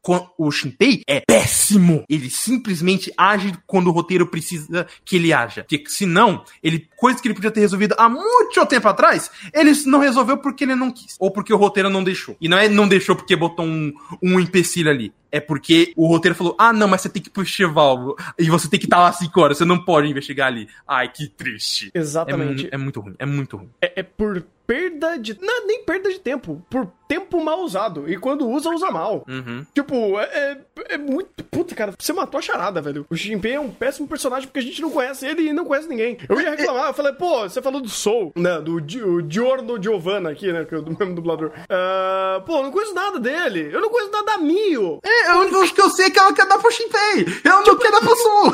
Eu não sei nada sobre ela. O único personagem que eu sei é a Rizuru porque ela é escritora. É, e eu até tudo. sei que ela é escritora, só. Tipo, entendeu? é- ela é escritora e ela é gostosa. É só o que eu sei dela. Isso que o anime me mostra, hein? Pô, múltiplas vezes. Múltiplas então, assim, vezes. Cara, você tem. Você não sabe. Você não sabe quem é, você não sabe o que, que é, você não sabe pra que, que é. A construção de personagem aqui em Summertime é muito fraco, cara. Muito E, e não fraca. personagem, cara, momento. É aí que eu puxo a execução de ReZero. Episódio 15 sendo um ápice. Episódio 18 sendo usado pra draminha de personagem. E eu não preciso nem dizer a diferença de ReZero pra cá, né? Não. Não preciso. Uhum. Com direito, a eu amo tal pessoa, eu amo Shio. É. Ficou zoando essa merda. Teve, teve Eu Amo Emília aqui, rapaz, teve. Ah, e, e é foda, cara, porque você começa a fazer uma checklist meio grande. Summertime não é uma obra ruim, não é um anime ruim. O problema é que ele tem muito problema. Ele não é muito ruim por causa pela produção. A produção salva muito esse anime. Se Mas o roteiro dele é ruim. Se não fosse aí o, aí o Watanabe, irmão, aí eu acho. Sabe? É. Eu, eu acho que o negócio. É, tava pior. Tá, tava. Não, não, tinha, pa- não tinha passado de ano, cara, porque realmente. é, a ideia é estupidamente simplória, é estupidamente sim- é, é, linear. Ou melhor, as ideias não. O desenvolvimento delas. Porque as ideias estão ali. As ideias existem, as premissas são interessantes. Inicialmente, inclusive, Summertime, ele tava se mantendo bem. Ah, obviamente, ela tava tropeçando nas pernas quanto a âmbito de elaboração de personagem, mas pelo menos o, o plot da história tava andando. O- os conflitos, inclusive, ah, o, o próprio os foreshadowings das sombras, vamos dizer assim, funcionavam inicialmente. Ah, os planos das sombras, as regras que eles estavam concebendo, porra, era super interessante. Inclusive, quando era a sombra, o ponto de vista delas, fazia muito mais sentido porque eles estavam levando a sério, enquanto todos os adolescentes desse cast de personagens só estavam, tipo, ah, foda-se, sabe? Tweetando no, no, no Instagram. a única coisa que eles estavam fazendo. Pois é, e- inclusive, sei lá, você tem, por exemplo, é, o miolo do 10 ao 15 é uma prova do que eu queria que Summertime fosse o tempo todo, que é, se é pra ser só plot point, vamos ser mais, sabe, não para. É, momentos, é, intensidade, direção, coisas acontecendo pra que não tenha que puxar pra personagem ou pra, ou pra worldbuild de merda. Porque isso aí, pelo menos, compete ao que o Summertime sabe fazer, que é me gerar atenção. Por mais que ele seja um roteiro de merda, eu devo admitir que eu estava instigado até lá pelo 21, 22. Depois eu falei, mas até ali eu tava realmente instigado e falar, pô, o que, que você vai fazer agora, por mais que seja idiota? Ele sabe fazer isso, mas ele decidiu querer abraçar tudo, abraçar o Beroshona e falar os, o Summertime é a BNT que eu fiz durante o caminho. Eu falar, ah, velho, esquece essa merda, que ruim. É muito cringe. Então, cara, é, ele- sei lá, ele se perdeu, ele simplesmente não soube o que fazer, não soube conduzir ah, o conflito principal da história e deu no que deu, cara. Foi uma obra que ela foi meio que se esvaindo. Sabe? E ela perdeu o. que- Ou melhor, ela não deu consistência ao que ela soube fazer de melhor. Que são os momentos de plot point, os momentos de impacto, os momentos de conflito, resolução de conflito. Beleza, a gente não vai explicar regras, a gente vai executar essas regras que a gente nem te explicou. E tirar a resolução do, do cu. Mas, quando ele tava fazendo isso pelo Watanabe, puta, tava da hora pra caralho. O, a escola. O, o- o episódio da escola, por exemplo, porra, foi um episódio fantástico. Porque ele tirou o melhor dele, que é. Tem o momento da caverna. Também, que é bom. Sim, ex- exatamente, porque você tá no ápice do, do perigo, no ápice da sensação de perigo, no ápice de conflitos, clímax. Ele sabe fazer isso. E aí você, tipo, meio que é, ignora um pouco os processos que não foram feitos, porque o ápice tá da hora. Então meio que você mantém o coração. E se Summertime quer te manter pelo coração, nisso daí ele acerta. Porque ele tem produção pra fazer isso. Ele não tem roteiro pra fazer isso, mas produção tem. Ah, de fato. Inclusive, é, até dá destaque no elemento de dublagem, cara, porque não dublagem em português porque eu não vi, mas as vozes em Summertime são muito boas. O Hanai faz puta de um trabalho como o Shinpei. E olha que é um personagem muito merda. Ou, mas você tem, por exemplo, a Yoko Hisaka, que faz a Hizuru, manda muito bem. O Shide, porra, o Shide, inclusive, foi um negócio que eu achei, eu fiquei muito puto no anime, porque o dublador é muito bom, só que ele é tratado como um grande mistério, um grande figurante. Uhum. Só que aí fica essa situação, pô, o único figurante é que tem um dublador bom. Quem será que é o Shiji, minha gente? É tipo se você, sei lá, vai fazer uma série de mistério e o, e o assassino dos figurantes. Quem é? José da Esquina, Maria da Costura ou Samuel Jackson? Quem será? Porra, cara. Os caras nem tentam esconder, bicho. Mas é mérito porque o dublador é ótimo. Não, de fato, de fato. Mas é literalmente isso, cara. É fantástico. Ah, é, é- é triste, cara. É triste saber que Summertime ele tinha um potencial muito legal. Ele é uma obra que inicialmente tinha o seu carisma, ele tinha as suas qualidades, mas foi se esvaindo. Literalmente foi se esvaindo, cara. E no final disso tudo, cara, putz, nota. 6 é muito legal com ele, hein? Dar 6 é muito legal. Cara, eu vou ser sincero, eu acho que o 5 já é legal, porque o roteiro é muito ruim. É. A, a produção ajuda bastante. Eu, eu realmente queria dar muito valor pros pers- pra essa produção aqui, que foi tinindo. Mas Uhum. o roteiro é muito ruim, não passa esse. Pois é, cara. Eu tava falando, pô, eu tava pensando que 6 é muito legal. Não dá pra ser muito legal com o Summertime. Ele não foi muito legal com a gente na segunda metade, inclusive, né? Não, nem um pouco. Ele não foi legal com a gente. Puta que pariu. Olha, literalmente episódio sobre absolutamente nada. Vamos criar um conflito dentro do, da, da ilha que vai pegar a ilha inteira e vamos fazer um puzzle que não serviu pra porra nenhuma. Momentos de tipo, ah, ou eu encontrei esse cara aqui. Ou não vamos dialogar com ele porque, ele, porque isso aí é cilado. Você sabe disso? Eu sei. Vamos dialogar Vamos com ele. Ah, velho, sacanagem, viu? Ele está me ligando. Ah, mas ele é a sombra da pessoa que tá me ligando. Ah, mas ele tá me ligando. Quê? Cara, Não, é- eu, tipo, ou, ou, é, ou a gente sabe que a sombra pode manipular, né? É, ou então recebeu uma mensagem, oi, Shinpei, ou não confio no cara aí, pode ser uma sombra. Mas com certeza não é uma sombra! Nem é um pingo de desconfiança, vai, vai se fuder. Cara, ele se perdeu total. E muita coisa, pelo que eu vi, era do material original, inclusive. Não era Meu culpa da amigo. Steph, não era culpa da, da adaptação. A adaptação tentou. Eles tentaram muito fazer o negócio funcionar, mas vixe Maria. Até falando aqui, ah, ruxaram bastante material. Pô, do jeito que tá esses diálogos, que ruxe, porque pelo amor do pai! Caralho, o ruchado já tava lento? né? Ruxar já não tá acontecendo nada em alguns episódios. Jesus, cara. Ai, ai. Então, cincão pra você. Tá bom. Tá muito legal com você. Ótimo. Muito Tá bom. fantástico. タイムアゲン私たちの可愛い集めたらきっと無敵だよね一人じゃないもう大丈夫いつか君も夢も全部抱きしめ Vamos agora para um remake, olha só, um remaster, um, um relembrando, é, de um anime que, pô, é- ele é expressivo. Tokyo Mew Mew, ele era de fato um anime importante pra época, ele foi um anime muito conhecido. E tivemos o Tokyo Mew Mew New. É, é fantástico, ele- esse New é, é de fato New. É, puta, é uma jogada incrível pra fazer esse título. E basicamente a história é que a humanidade está sofrendo novamente, ou sempre sofreu, com o fato de estarem com é, espécies, espécimes sendo extintas. E por algum motivo, um gênio do mal resolve colocar DNA de- alguma dessas espécies em garotas que elas vão se transformar em garotas mágicas pra salvar a Terra de criaturas que estão, sei lá, fazendo baguncinha na Terra, trazendo, trazendo demônios do mal para lutar contra elas. Que o plot não faz o menor sentido, mas enfim, Marro Show. Não, não posso acordar.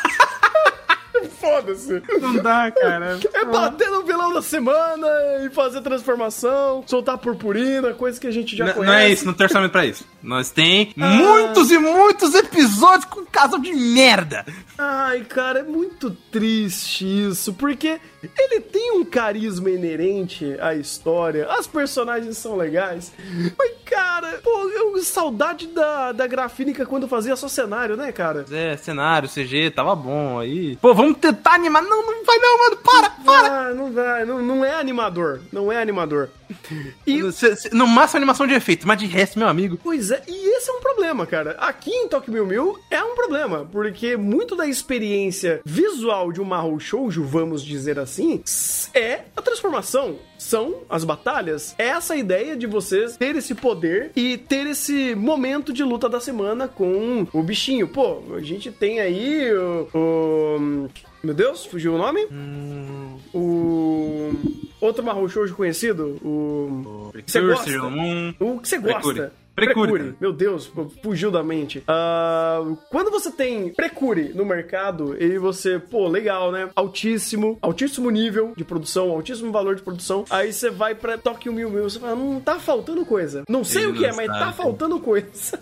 Ele não sabe, gente. Tá, vamos lá. É, eu nunca vi Tokyo Mil Mil, mas de cara eu já bato o olho nele e falo, porra, Precure pegou muita coisa dele. Tem principalmente de estética, de cor, de interação. Tem muita aqui que realmente foi muito inspirado no- em Tokyo Mil Mil. E vendo aqui eu entendo por quê. Porque eu gosto muito, como até foi uma escolha da própria produção, de trazer algo muito mais parecido com um anime antigo, só que digamos assim, HD. Então, os personagens têm um jeito mais carismático, a produção tem um ritmo diferente. Eu gosto muito disso, sinceramente. Dito isso, a inconstância mata, hein, irmão? Porque tem muito episódio que nitidamente. Ah, eu vou fazer a cena de transformação, sei lá, da Zakuro. A cena não tá pronta. Eles cortam na metade. E de repente é um corte horroroso, seco, que você fala, putz. Não terminaram. E isso, é muito triste, porque aí você pega outros personagens como a própria Ichigo, que tem umas, uma cena de transformação tão bonita, e, a, as e, ou a Bullying, que tem uma, uma transformação muito criativa pra ela, e o, e o resto é muito bagaceira, né, mano? É o que Não, tem da- pra... a da Letucia é, é, é piada. Não, Piada. a, a Letucia teve uma no episódio 8! E ela apareceu no 2, Thunder! Não, é piada. O- é- é por isso que eu ia falar, é piada. Beleza, o episódio dela não tem transformação. O episódio 8 tem transformação. Fala, opa, peraí. Virou Pois é. Digimon isso daqui? Não, A própria Zakuro, né, ela transformou no episódio 4 ou 5, pela metade dela, e, na, e no episódio 6 e 7 teve outra metade. Porra, cara, isso aí é foda. É, transformação parcelada, cara. Calma, passa no, no crédito aí. Ah, Mas Na- é- a produção disso aqui é realmente muito difícil. Mas sabe pior? Hum. Eu quero já sair desse âmbito da produção, porque pra mim o problema não é ela. O problema ele é, maior. tem outros, né? Sim, então, o problema maior de Tokyo Mil Mil, além dele ser datado e tal, pra mim foi o ritmo. Cara, Uhum. é, quando você tem um Mahou Shoujo, ou não só Mahou Shoujo, uma história dessas, onde você quer construir um grupo, eu tenho que sentir que este grupo é um grupo. E apesar da química dessas meninas serem, ser boa, elas são carismáticas, principalmente juntas, eu não sinto que elas interagem. É muito pouquinho. Tem um, é que você dropou mais ou menos, no, foi, o que, 8 ou 9, né? Por aí, por aí. conta do calendário. Uhum. Mas, tipo, é, lá pelo 10, 11, tem um momento delas procurando pela Ichigo. E, ela- e elas falam como a Ichigo é importante. Cara, eu te juro, teve cena que foi inventada. Não tinha o que elas estavam falando ali, elas jogaram. Porque isso nunca aconteceu. E, e pra uma série de grupo, eu acho muito triste. Porque o, o ponto que deveria ser é o grupo. É que nem procure. Por mais que, ah, tem uma personagem que não é muito trabalhada. Ou, ah, tem temas que tivemos que frear. Tá, mas pelo menos quando sai essa questão de tensão do grupo, eu, eu realmente sinto que eles são um grupo. E aqui eu não sinto que elas são um grupo. Elas estão jogadas ali e de repente mandam discurso de amizade. É muito artificial. Eu não sei se isso já vem do mangá, porque o mangá é muito curto, ou se isso foi justamente a, a série não conseguindo se adaptar. Mas pra mim, foi um puta no tiro do pé, foi. Cara, eu não lembro do antigo. Eu só vi o primeiro episódio do antigo, não relembrando. E tinha muito disso lá. Tinha muito disso lá. É, o, o antigo era mais caótico. As coisas eram mais caóticas do que já é nesse daqui. É, principalmente conflitos, episódios específicos e vai. Mas é, esse daqui ele deveu bastante nisso sim. Ele, de- ele deveu bastante em criar dinâmicas muito mais acolhedoras, muito mais. Que, que cria proximidade com o personagem, que cria carisma. O maior conflito aqui, mais bem desenvolvido, que é contínuo em episódios, pasmem, é o lance do amorico que ela tem com. Do, da Ichigo tem com a Oyama. Ah, é muito ruim também, bicho. É ruim, mas tem continuidade. Isso é pior. É, na real, eu diria que o melhor conflito em si é os conflitos envolvendo a Mint. Porque eles também têm uma continuidade decorrer da narrativa. É bem Tá. corridão, mas pelo menos tem. Porque, o, cara, a química do, do Aoyama com a Ichigo é negativa, velho. É. É muito, inclusive, não é por conta da Ichigo, é por conta do Aoyama. Ele é um Sim, personagem eu- hiper apagado. Sabe quando a gente fala mulher em shonen? Aqui é homem marrom shoujo. Pelo amor de Deus. Ou é vilão ou é batata. Cara, ele é o conceito de pô homem em, em Mahou Shoujo. Porque é literalmente isso, mano. Ele, ele existe. Mas esse é o ponto. Ele é ruim, mas tem senso de continuidade. Tem muita coisa aqui que eu pego de química de personagem que, cara, é o episódio, ponto. O personagem tá pronto, vai usar aquele estereótipo ad infinito. Aqui eles tentam, de forma extremamente torta, mas eles tentam criar uma, um senso de continuidade. Pô, a gente viveu isso e viveu aquilo depois, e vai, vai, vai, que como se fosse um acúmulo e eles lembrando de situações que eles viveram. Ainda assim, trabalhando de uma forma muito torta. Mas ainda parecia que tava saindo pra algum lugar, sabe? O, o negócio tava indo a passo de tartaruga, mas tava andando. Tinha certos conflitos aqui que, ah, pum, apareceu e sumiu, ou isso não importa mais. Ah, obviamente, eu não vi completo e vai ter mais temporadas. Vai ter um, um segundo curto também. E não sei se eu vou ver. Mas isso daí não é necessariamente um. um- assim, eu, eu não posso nem trazer como um ponto em si pra conversar, porque ele é meio que consequência, sabe? A história é meio que essa estrutura ad infinito e você espera que ele tenha um- uma continuidade. Já que ele mostrou que não tem, a ideia era ficar mais pelo momento do episódio em si, tratando Tokyo Mew Mew como uma história mais episódica. Que E vamos lá, algumas ideias sobre episódios, ele até que é divertido. Tem algumas ideias meio caóticas. A ideia lá do prédio, da Zacro, pelo meu Deus do céu. O, o- quando elas invadem o, o, o, Ah, eu acho que gravação. muito engraçado. É fantástico, porque ele é aleatório, ele, ele é explosivo, ele, ele é dinâmico, não por âmbito dos personagens, mas porque os conflitos impostos são divertidos. E aí a interação do personagem com o conflito torna, torna isso legal. E esse é o forte do, de Tokyo Mew Mew. É a ideia bolada do episódio, é o conflito do dia, da semana, né? O, o inimigo da semana ou o conflito da semana. E como vocês vão fazer essas personagens desenvolverem em cima desse, desse conflito em si. E ele alterna. Ele não tem, vamos dizer assim, uma, uma boa equalização de qualidade entre um episódio e outro. Porque tem episódio que é da hora pra caramba. Tem episódio que você tá dormindo com o olho aberto. Então, meio que cada episódio em Tokyo Mew Mew é rolar um dado. Pois é, e até tipo, eu dou o ponto porque, tirando por animação, eu gosto bastante do trabalho da Steph. Gosto do uso de cores, gosto como o diretor, vez ou outra, ele, pô, não tem. A produção tá negativa, mas eu tenho uma ideia aqui pra pelo menos dar um carisma pra personagem e vamos tentar fazer. É, o próprio Taka, Takahashi, Takanashi, esse- momentaneamente esqueci o nome dele, mas é o grande compositor de Farteio que é muito bom. Ele, inclusive, fez muita música de Precure. E você percebe que as trilhas que ele faz aqui são muito puxadas pro que ele já fez em Precure. E é muito bom. Ele tem realmente um, um talento pra, pra esse tipo de trilha. E só que, que âmbito de produção e de texto é muito jogadado. É muito, muito jogadado. Tem episódios que vão ser bons e bem animados, ruins e bem animados, é, bons e muito mal animados, ou os dois. Então, é, o saldo realmente vai ficar muito a depender se você gosta desse tipo de gênero, porque eu não diria que é o melhor anime pra tu começar se tu gosta de.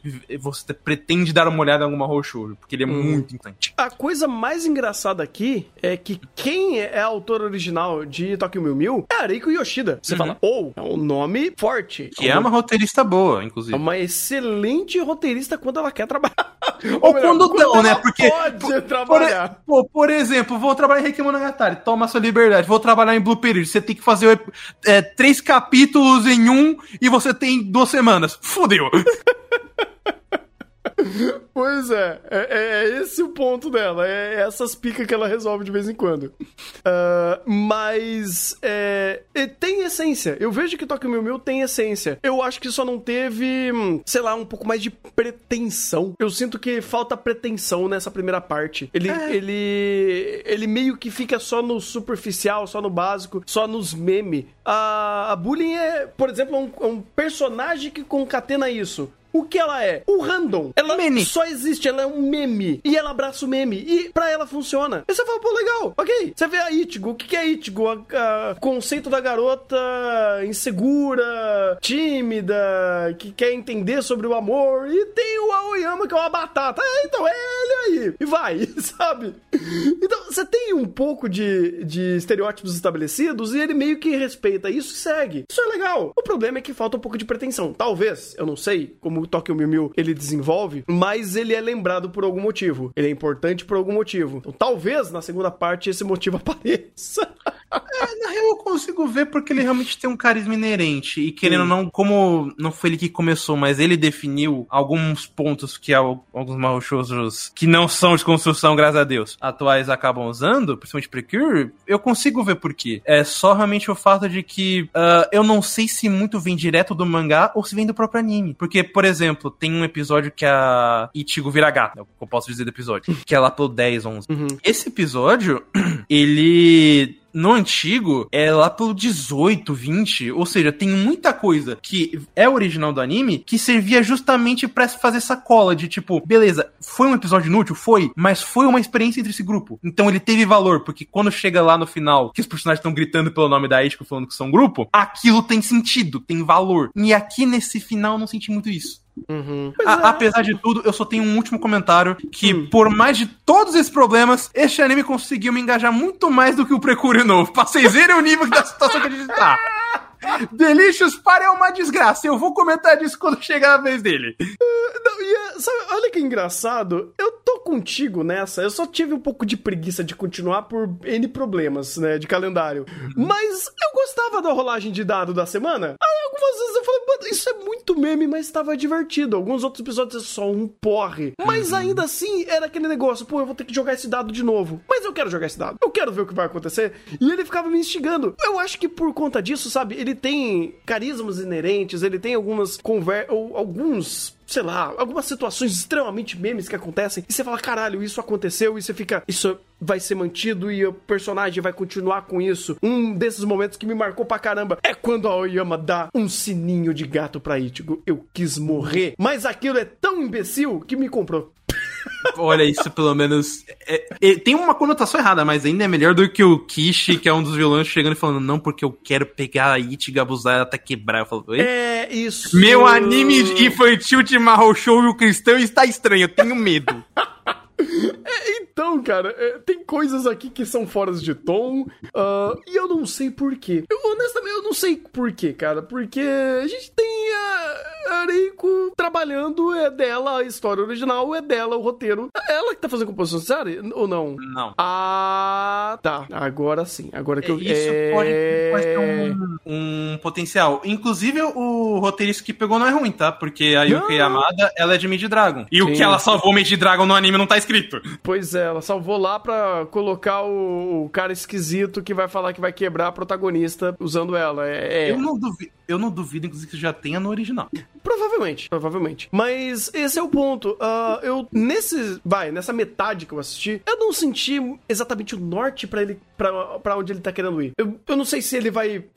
Só fazer isso ad infinito e aos poucos ele vai é, colocar um norte e seguir em cima dele, ou ele vai é, usando a mesma fórmula até terminar, ou até chegar no último conflito da história e a história terminar com um grande poder de Mahou Shoujo juntando todos os poderes. Eu não sei, eu, eu realmente não entendi muito bem o que ele quer fazer. É, eu acho que ele realmente vai fazer esse generico de Mahou Shoujo, é, o enlatado e terminar com um grande momento. O que eu, eu não acharia um problema, só que se for pra ser isso, de novo, é, tem um tempo maior pra eu sentir que esses personagens são grupo. Foda-se a Ichigo com a Oyama, pelo amor de Deus.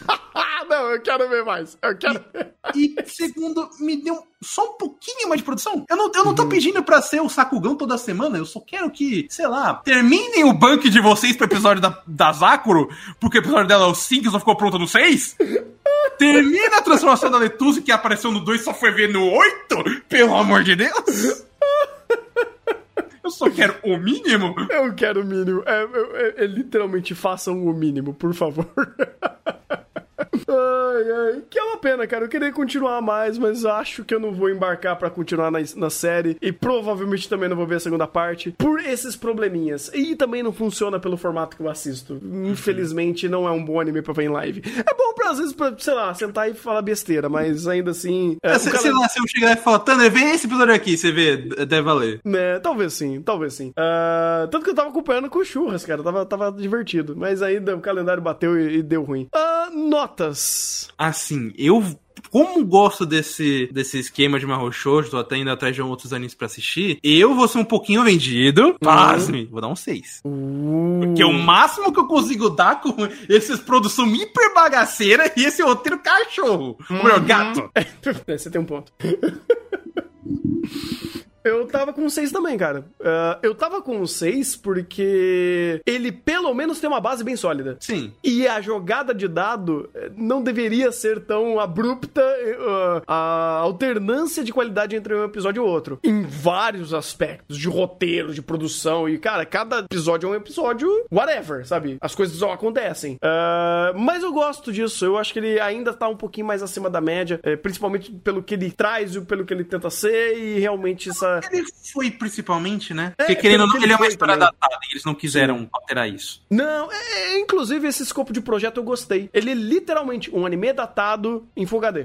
Ponto. Eu também gosto, novamente, eu acho que isso dá um carisma único pra ele. Dá, dá, dá, dá uma, uma, uma coisa única pra ele, sabe? Uma estética única. E eu acho legal isso. É, Inclusive, em alguns episódios, eles trabalham muito bem layout de ambiente pra compensar tudo isso. O storyboard funciona. Tipo, são detalhes que não saem à vista porque ainda a Ichigo 5 tá bugada na tela. Mas ainda assim tem alguns valores, assim, alguns pequenos detalhes que mostra que quem tá fazendo, tá fazendo com carinho. Às vezes não com tempo, mas com carinho.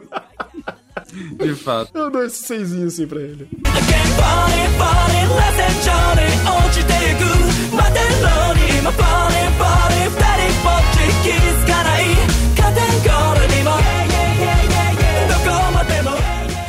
Para curtir a noite com Yofukashi no Uta, um anime que parece Monogatari, mas não é Monogatari. Não sei nem se parece Monogatari, eu acho que não tem nada a ver com Monogatari, né? Esquece essa porra aí. Ninguém se importa com Mono- Monogatari. Ah, e aqui a gente tem o Kou, que ele é um adolescente de 14 anos que quer viver a night, quer viver a vida, porque ele diz que a vida é muito chata. Aí ele gosta de sair à noite, dar uns rolês de noite, numa cidade que é completamente tomada por neon, que eu adoro que o diretor faz aqui.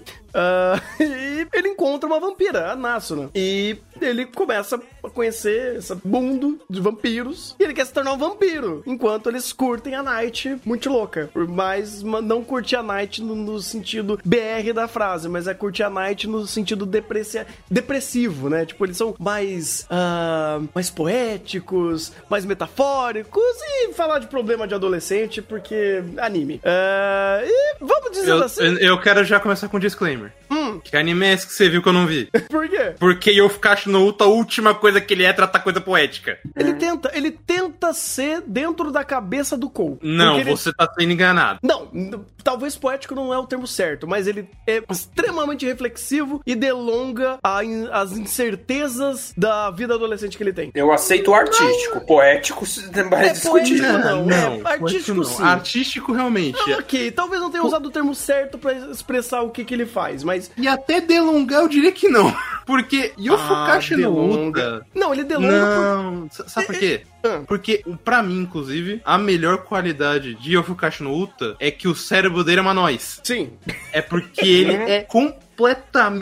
Inclusive, o termo que o Thunder adora dar, ele é simples. O texto dele é muito simples, a visão de mundo dele é simples. E eu acho isso interessante, porque ele resolve muitos problemas da, das passagens dele relacionadas à questão de vampiro, de, de estrutura social que ele tem, de outras coisas, de uma maneira muito mais simples e, e aí muito carregada até pela própria direção, do que precisaria. Mas eu prefiro que ele seja assim, porque primeiro ele dá uma até umas guinadas diferentes na narrativa, e segundo que ele meio que também não precisa se comprometer com problemas de, pô, tem essa pica aqui, né? tipo, não, mas essa pica não importa. Não, mas como assim não importa? Você tá usando? Sim, eu estou usando, mas relaxa, não temos problema aqui. Eu quero só te mostrar a, a beleza da noite, a, situa a situação embelezada desse momento. Beleza, isso não é problemático. Você não tá querendo quebrar esse problema em vezes na cachola, que daí seria muito pior. É, ou, ou ele não se prende a muita coisa, então ele pode explorar mais uns âmbitos. Foi o que até uma obra deste autor, que é o da Gashikashi, que, esse, que sofreu muito quando eu vi, porque ele ficava muito restrito a doce naquela série. Isso era um puta de um tédio. Aqui ele tem um, um escopo muito maior, então ele pode brincar um pouco mais. Isso acabou sendo uma surpresa pra mim.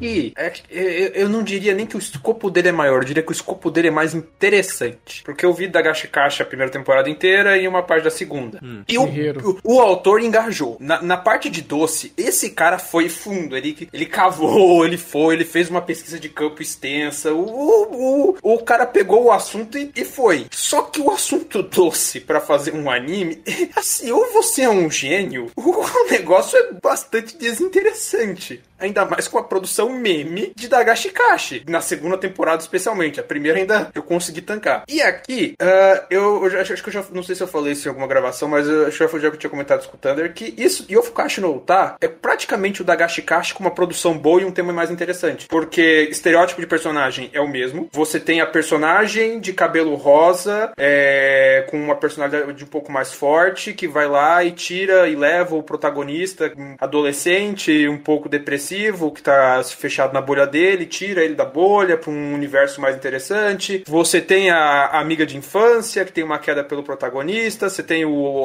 personagem amigo de infância, que é enérgico, que é descoladão.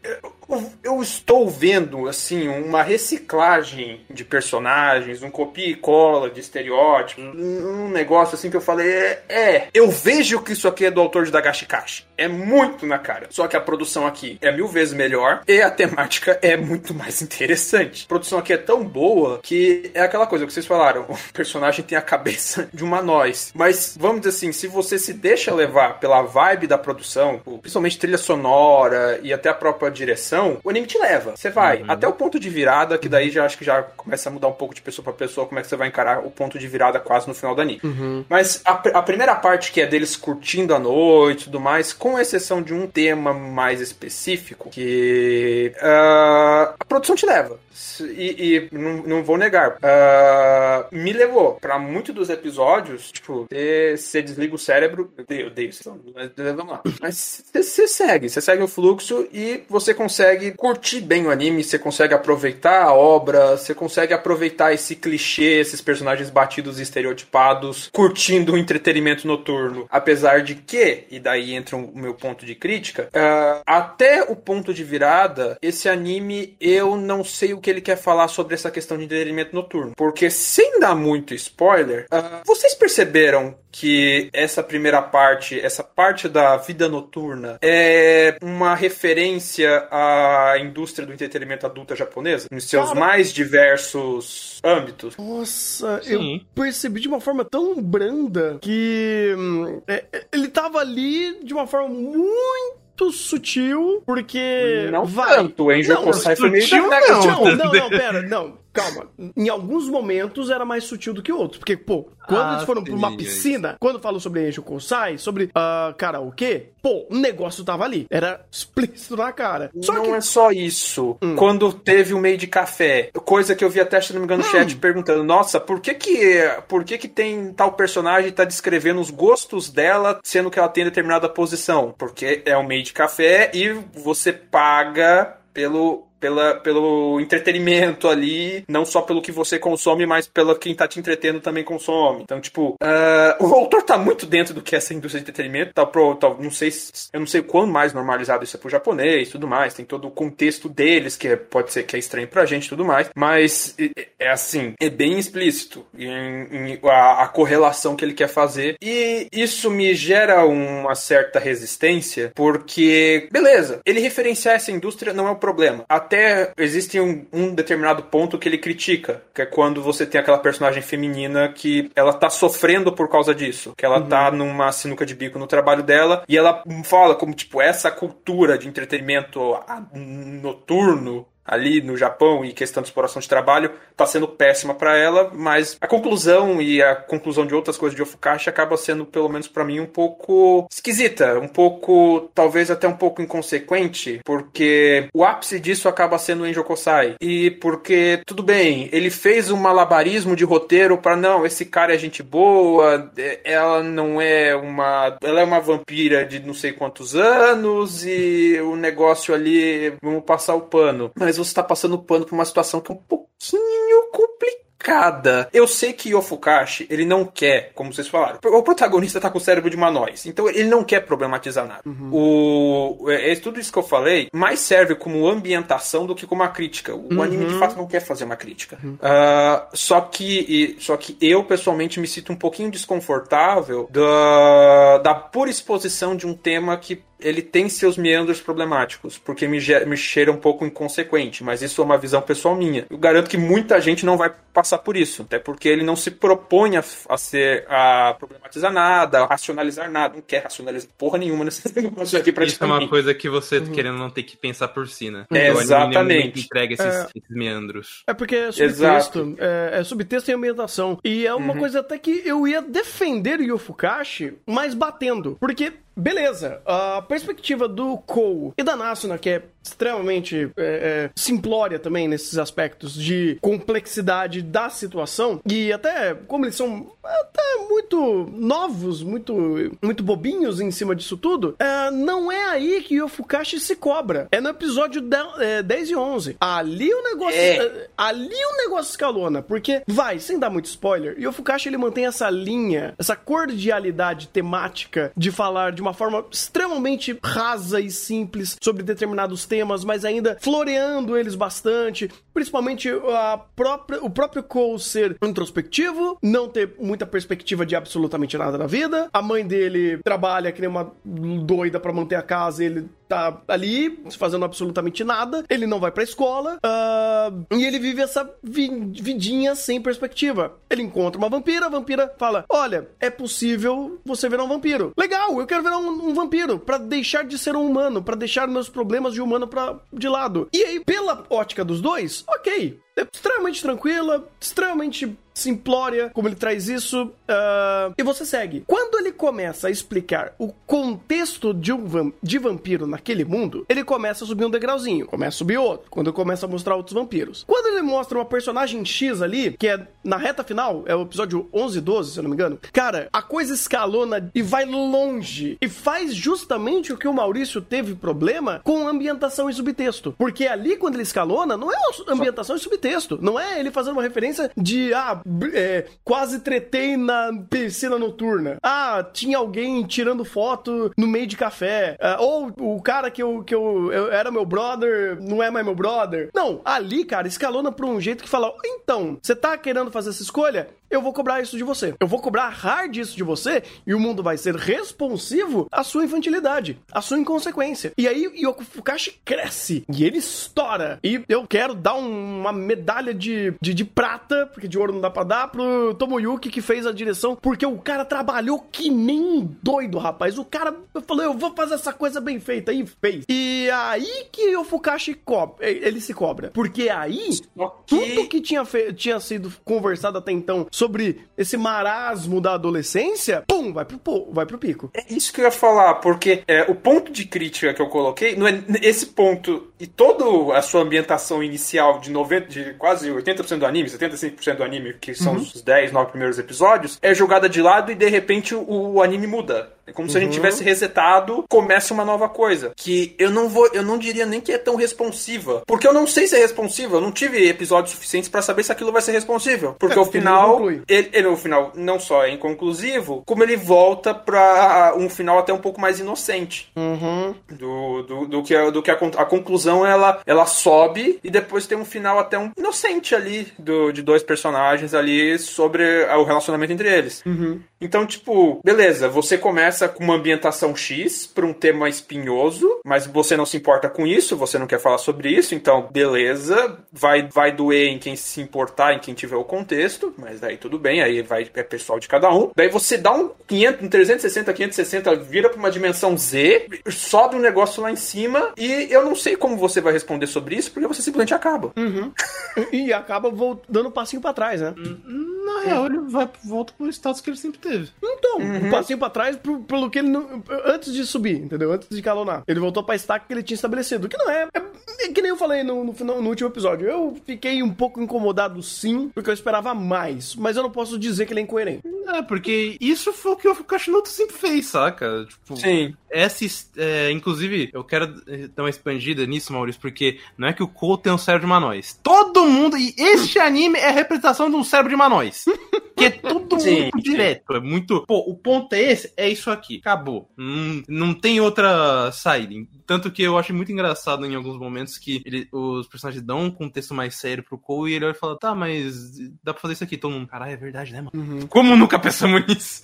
e eu, eu- essa maneira branda que, por mais que, querendo ou não, tem esse viés de, pô, você chega num pico e você não, não tira todo o potencial de- disso, é o que torna Yofukashi tão único. Porque a ideia dele simplesmente ser muito mais é, ameno, é, muito mais foda-se nas ideias e só aproveitar o momento, é isso que torna não só essa estética da noite muito legal, mas torna esse anime muito mais único na temporada e até positivo. Sei lá, pelo menos pra mim, dentro dessa temporada, eu acho que foi o único que eu me enganei, porque eu pensei que só ia ter direção aqui. Mas não, é- a própria condução da narrativa, e mesmo quando ele apresenta um momento mais sério, é muito bem feito per se. Quando ele traz essas questões acima, ele não quebra, pelo contrário, ele é, cria esses momentos é, constantes e mantém a simplicidade de, porra, mas eu tenho que tomar uma decisão aqui, então vai isso aqui porque eu tenho uma única premissa, então bora. Eu acho que isso aqui funciona muito mais pra ele do que se ele tentasse realmente dar guinada e falar sério. Porque, e falar muito mais sério, puxando muitos âmbitos. Porque ele não tem. Não só ele não tem, como eu acho que ele não tem cap- a capacidade de realmente fazer isso. Porque se, se ele é tão especializado em fazer o simples, é porque eu sinto que se ele fosse pro complexo ia dar ruim. O que eu falei, isso aqui é um Dagashi Kashi com produção e um assunto mais interessante. Não, sim. Não, não tem. é, Sim, eu concordo que, tipo, o simples é o que ele sabe fazer e, e até bom que ele faça o simples é, pra ele não se complicar mais. É, por, isso que eu, por, isso que eu, por isso que eu quis enfatizar. O meu problema com ele é um problema mais pessoal de. De algumas interpretações, pela bagagem que eu tenho e pela forma como eu vejo o anime. Eu acho um pouco, um pouco irresponsável você abordar certos temas do jeito que ele abordou. Mas isso, de novo, como eu reforço, é uma visão minha. Não é como se ele estivesse glorificando, nem como se ele fosse um problema. Ele é ele, é a visão dele. É um, talvez é uma consequência de algo que é normalizado na japonesa e tudo mais. Então, beleza. Eu só apontei. E a questão do final é, é o que o Fukashi sempre fez. E eu não sei, não sei. Agora eu tô, tô na dúvida como é que eu pontuo ele. Eu fiquei um um pouco mais de expectativa, mas aí não é necessariamente problema é, por conta do roteiro. É por causa do nosso Tomoyo. O Tomoyo Kitamura, cara, o cara trabalhou muito nesse anime. Mas trabalhou, tipo, um, o cara foi um monstro. E Ah, toda a equipe... Hã? É, Apesar de eu ter errado que seria, tipo, 100% ele segurando essa história, não é 100, mas é uns 60%, porque Ah, se, se não fosse, inclusive, a estética, o uso de cores que ele dá pra essa narrativa, porra, esse anime seria muito pior. Muito pior. Seria, seria, cara, porque assim, ele tanca tanta coisa que ele me permite é, a- ampliar a minha, a minha hum, suspensão de descrença. Porque ele tem uma coisa muito legal que ele faz, que é de fato construir ambientação de uma forma um pouco mais fantasiosa para eu estar de fato numa cidade, mas toda a iluminação, toda a estética, todo o uso de cores, brilhos, ângulos me fazem estar numa cidade da fantasia, uma, uma noite iluminada, uma- um, um clima noturno alegre. E mesmo que as conversas sejam brandas, a ambientação me, me traz aquele momento. Ela me traz aquele sentimento que não é necessariamente o personagem, mas é o contexto, é a situação. A perspectiva do personagem é muito mais simples, de fato. Mas ele, é, ele carrega muito mais isso, porque é papel dele e ele propôs fazer isso, e junto com o storyboard e toda a escolha estética da, da obra, em fazer essa apresentação visual dessa noite neon bonita e, e toda estilizada, e que ele te dá essa vibe, principalmente quando ele cria insert songs pra fazer essas brincadeiras. Então é uma imersão muito mais maximizada por esse aspecto. Por isso, e que ele jogando a régua lá pra cima, quando ele faz isso num contexto mais sério, opa, clica uma, uma coisa na cabeça aqui falando: esse negócio, ele poderia pegar tudo que ele já faz de bom e maximizar pra momentos com que, que tem uma, um, um conflito muito mais é, muito mais responsivo, muito mais consequente do que apenas algo inconsequente e simplório das conversas e trocas de ideias que eles têm aqui sobre adolescência. Que não é ruim, de forma alguma. Mas quando ele acrescentou, quando ele escalonou, ele mostrou além da superfície, eu falei, opa, e o Fukashi no tá? Pode ir além. Porque eles têm a capacidade, eles têm o conhecimento para isso. Ah, principalmente por tornar todo aquele clima extremamente palpável, extremamente enga- engajante e é, por contexto ser mais sério, ser de fato um dos melhores momentos da obra. Em produção, em perspectiva, em uso de cores e storyboard. Então isso me, me levanta alguns, ah, alguns alertas maiores pra querer mais de Yu Fukashi. Porque ele mostrou que ele pode fazer. Quando ele voltou pro safe, ou pro que ele já fazia, eu falei, ok, eu sei que você quer fazer isso, mas você me criou perspectiva. Você me criou possibilidades. Ah, mas aí tem um problema, hein? Hum. Porque ele criou, entre aspas. Porque o que ele mais criou foi esse momento de tensão e principalmente é, uma uma guinada uma guinada de tensão até muito gerada pela própria direção mas e quebra expectativa Uhum. mas ele não exatamente falou mais sério. Tanto que se você pegar, a, mesmo que seja uma cena muito séria ou muito tensa, o contexto é muito simples em, dessas situações. Então ele em nenhum momento cria essa promessa. Mas ele. é- Mas esse é o ponto, ele é responsivo. Coisa que às vezes ele não era. Em muitos momentos, é, tipo, como você falou, é, a, a conclusão é o Cole tirando uma perspectiva Mas, muito mais. mas é que tá, a própria, meme. a própria resposta dele também é, não é responsiva. Não, Porque, sim, mas tipo, é- mostra que é- o mundo é. Não é por ele. Não, é não é.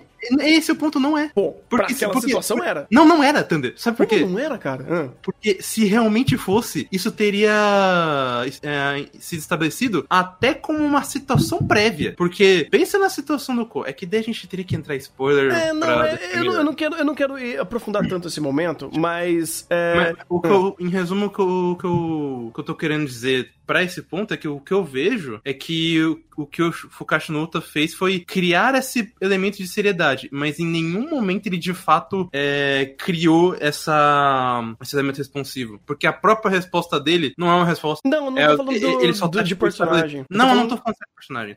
Não Uhum. É só tipo, essa situação existe, mas eu- isso não é necessariamente é, um ponto de, de, de, de reação, um status não é nada. É só um estabelecimento prévio. Mas isso não é, não é relevante, como nunca foi. Por isso que eu tô falando, ele, ele em nenhum momento prometeu isso. O que aconteceu é, que, é que ele conseguiu te entregar um contexto diferente, mas Sim. ele não prometeu nada disso. Não, não é promessa, é entrega. Tipo, de fato ele não prometeu, ele me entregou algo. Quando ele me entregou, eu falei, opa, tem coisa aqui. É, pa- é calcado apenas naquele momento. Porque depois ninguém foda-se aqu- aquela situação. Mas ainda assim, o que ele traz de causa e consequência pra situação faz sentido. Então, eu, eu falei, pô.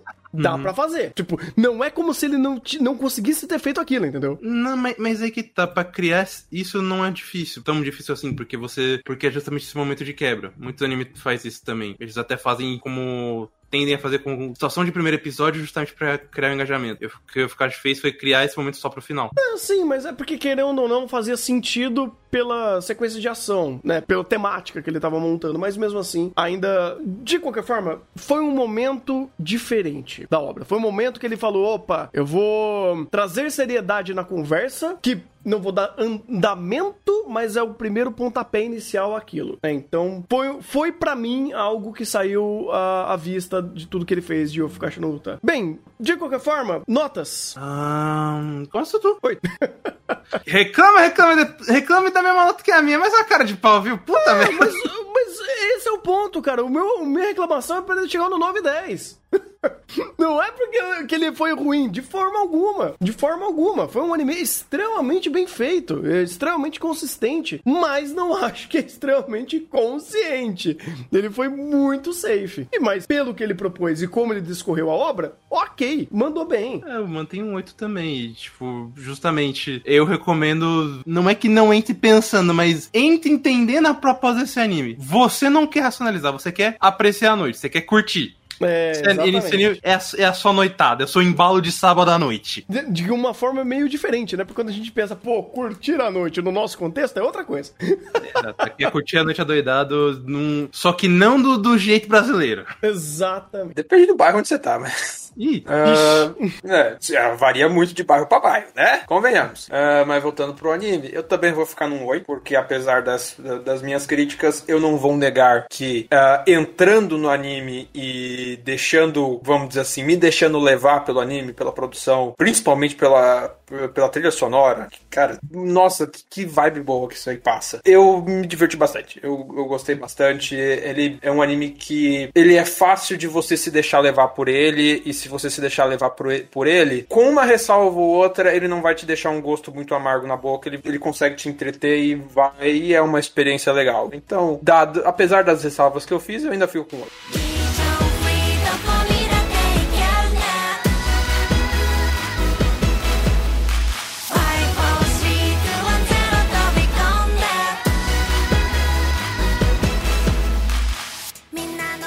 agora falar de um anime que infelizmente só existiu nessa temporada e eu fico bem triste que ele não tenha tido todo o potencial que ele parecia ter, que é Yurei Deku. Yurei Deku, ele se passa numa cidade de Tom Sawyer, onde literalmente tudo é medido por amor, toda a, moeda desse mundo, vamos dizer assim, é, like, vamos dizer assim. E a gente vive numa cidade meio que futurista, onde ah, todo mundo vive numa, num- numa regra de realidade aumentada. Todo mundo vive entre o cibernético e o real. Vive uma parte na Matrix, uma parte no- na vida real. E elas se conectam porque tudo desse mundo ele é projetado pela tecnologia. Então a sua roupa não é sua roupa, é, um, é uma camada de skin feito por realidade aumentada. Tanto que nesse mundo as pessoas usam óculos ou fazem cirurgia para conseguir ver essas camadas de é, realidade aumentada. É uma ideia super interessante. Tipo, é um negócio muito da hora. E a nossa protagonista, ela,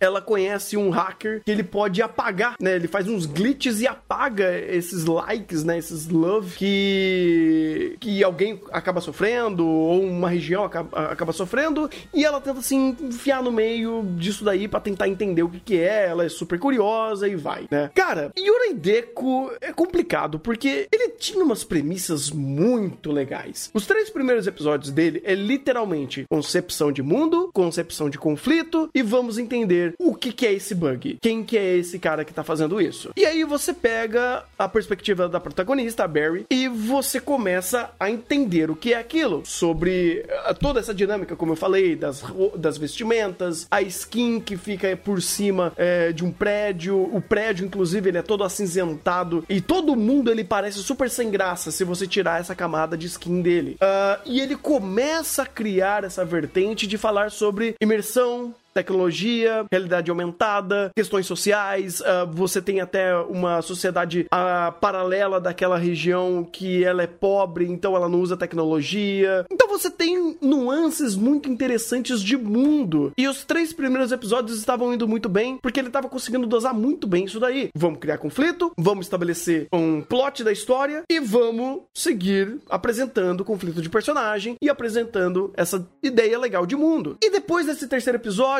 a chave vira, a personagem ela se torna amiguinha de um cara que era parecia o hacker que tava bugando tudo, mas não era o hacker, mas ele é hacker.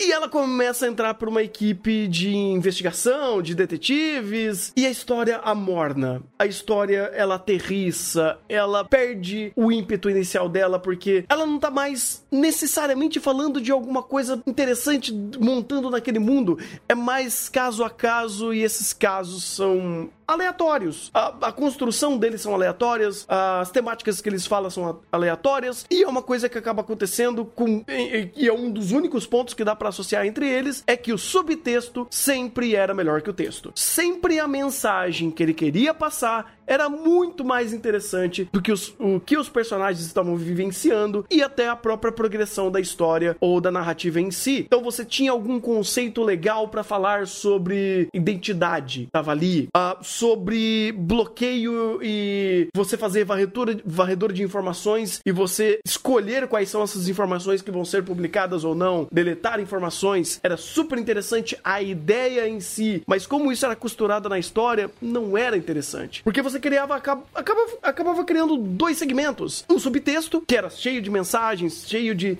ideias sobre e perspectivas sobre aquele mundo, e do outro que era a parte mais chata e mais fraca da história, que era o andamento da narrativa, personagens e objetivos. Ele começou a literalmente não saber o que quer fazer. Ele literalmente jogou os búzios ali na mesa e vamos ser aleatórios, mas ainda mantendo esse cara aí, esses- esse tal de zero, que ele pode acabar é, deletando tudo e ainda mantendo ele como um objetivo final da história, mas ainda se perdendo muito ao andamento. Inclusive, eu acabei nem sabendo exatamente como que foi essa resolução e pode ser que minha nota não esteja completa quanto a isso e nem a minha hum, ah, a minha análise sobre. E eu só vou falar sobre o que eu vi. E até chegando no vai, um pouco mais da metade da história, eu vi até o episódio 7 e 8, que nada tava acontecendo em feijoada, eu simplesmente givei. Eu falei, não dá pra assistir. Porque eu tava hum, assim, mas eh, tava muito maçante a ideia de eu tenho que olhar pro mundo,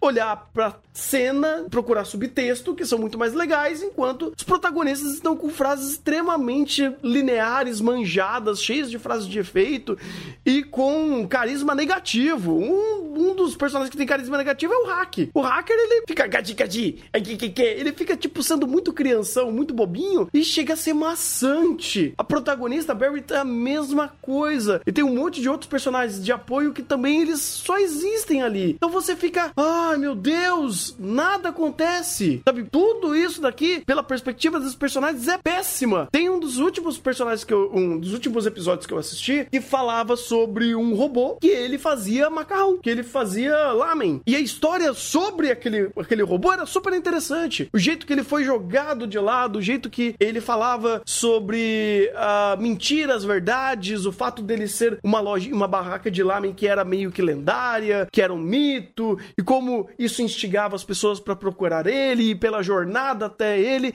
Porra, era legal. Era bem legal a ideia e a conversa. Só que pela perspectiva dos personagens, se tornava tipo um grande meme. Eles ficavam só brincando e tirando o peso real da conversa. Eh, Não é que isso necessariamente é um problema de eh, eh, proposta. Ele poderia fazer essa proposta. Só que aí a gente vai conversar sobre um carinha aqui que ele vem me dando pesadelo faz muito tempo. O Dai Satou, ele foi roteirista, ele foi criador dessa história. E pra quem não conhece ele, ele trabalhou em algumas coisas próprias ultimamente. É um tantinho conversável, vai, vamos dizer assim. Que foi Listeners, foi Super Cox, né? Super Crooks, não sei o nome certo de falar isso daqui. E um outro lá que eu esqueci, que foi até pra Netflix, que fala. Ah, ai meu Deus, aqui eu esqueci o nome desse bagulho aqui. Eu devia ter procurado. Não achei. Sinto muito. Aqui, ah, não achei.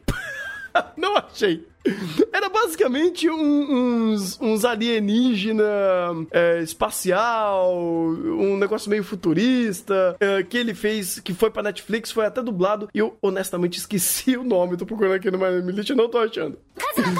Ah, e poxa, cara, esse cara tem um problema sério. Justamente nesse ponto que eu, que eu acabei de falar. E não é como se ele fosse um roteirista ruim, cara. Ele trabalhou em Ergo Prox no passado, ele trabalhou em outros projetos bem interessantes. Mas ultimamente ele tá vindo numa sequência esquisita de fazer obras que o texto é qualquer coisa, o subtexto é legal, mas o texto é tão maçante que você não consegue se, se conectar, se engajar com a obra, seja por personagens, se- seja so- sobre a premissa, ou premissa não, sobre ah, o plot da história, né? O, o, o, reco- o recorrer dos conflitos. E é só maçante, é só mal contado. É uma ideia legal inicialmente. Ele, inclusive, tem bastante conhecimento da área que ele tá dizendo aqui sobre realidade aumentada. Tem um- umas conversas muito legais que ele traz aqui, mas fica só esse biscoitinho da sorte que você quebra, lê a frasinha e joga fora. Joga fora a mensagem e o biscoito, né? Porque o biscoito que era o texto, pô, não é interessante. É, é muito triste, cara. É muito triste. E foi basicamente o mesmo problema de Listeners. Mas em Listeners foi até um pouco pior, porque lá não tinha nem produção. Aqui eu fico até um pouquinho triste, porque hum, a gente está com a produção da Science Saru, né? Um estúdio que tá pegando coisas bem próprias pra fazer. E Tomo, Tomohisa Shinoyama, que é o, o diretor, ele até que tentou trabalhar em algumas cenas, mas ainda assim era super escasso. Ainda assim, não tinha muito o que fazer. Até a brincadeira visual é, do mundo ser super colorido, super engajante visualmente, ele não deu tanta hum, criatividade pra mostrar mais dessa história. Então ficava meio sóbrio demais, ou meio literal demais, não dava muita profundidade do que eles queriam falar. Me parecia até que ele tava tentando fazer uma história meio infantil, só que ficou infantil demais em alguns aspectos, principalmente por perspectiva de personagem, que às vezes só não funcionava. Então, uh, Yurei Deku pra mim foi um anime que ele se perdeu, bateu no muro, eu saí do carro e fui embora, porque só não tinha nenhum engajamento pra tentar contar- com, é, entender essa história, porque a própria história de fundo, o próprio subtexto, não tava tão interessante assim, a ponto de eu ter que aguentar todo, todo o lodo que tava acontecendo aqui. Então, nesse sentido, até onde eu vi, até o episódio 5, eu, o, desculpa, até o episódio 7, eu vou dar um cinquinho pra ele, porque foi aquele negócio, né? Não fede nem cheira, fez, a- fez o dele, não gostei do que ele fez, mas ainda assim ficou aquele, aquela sensação de decepção, sabe? Eu queria mais, dava pra ser muito mais, dava pra ser um anime incrível dessa temporada, um anime que poderia até ter, é, a gente podia, e até co- tinha cogitado de, falar, de fazer chá dele, por uma série de assuntos de tecnologia que ele traz, sobre sociedade que ele traz, mas ainda assim, extremamente, extremamente superficial, e ele vai se perdendo com o tempo. É triste, mas é o que aconteceu.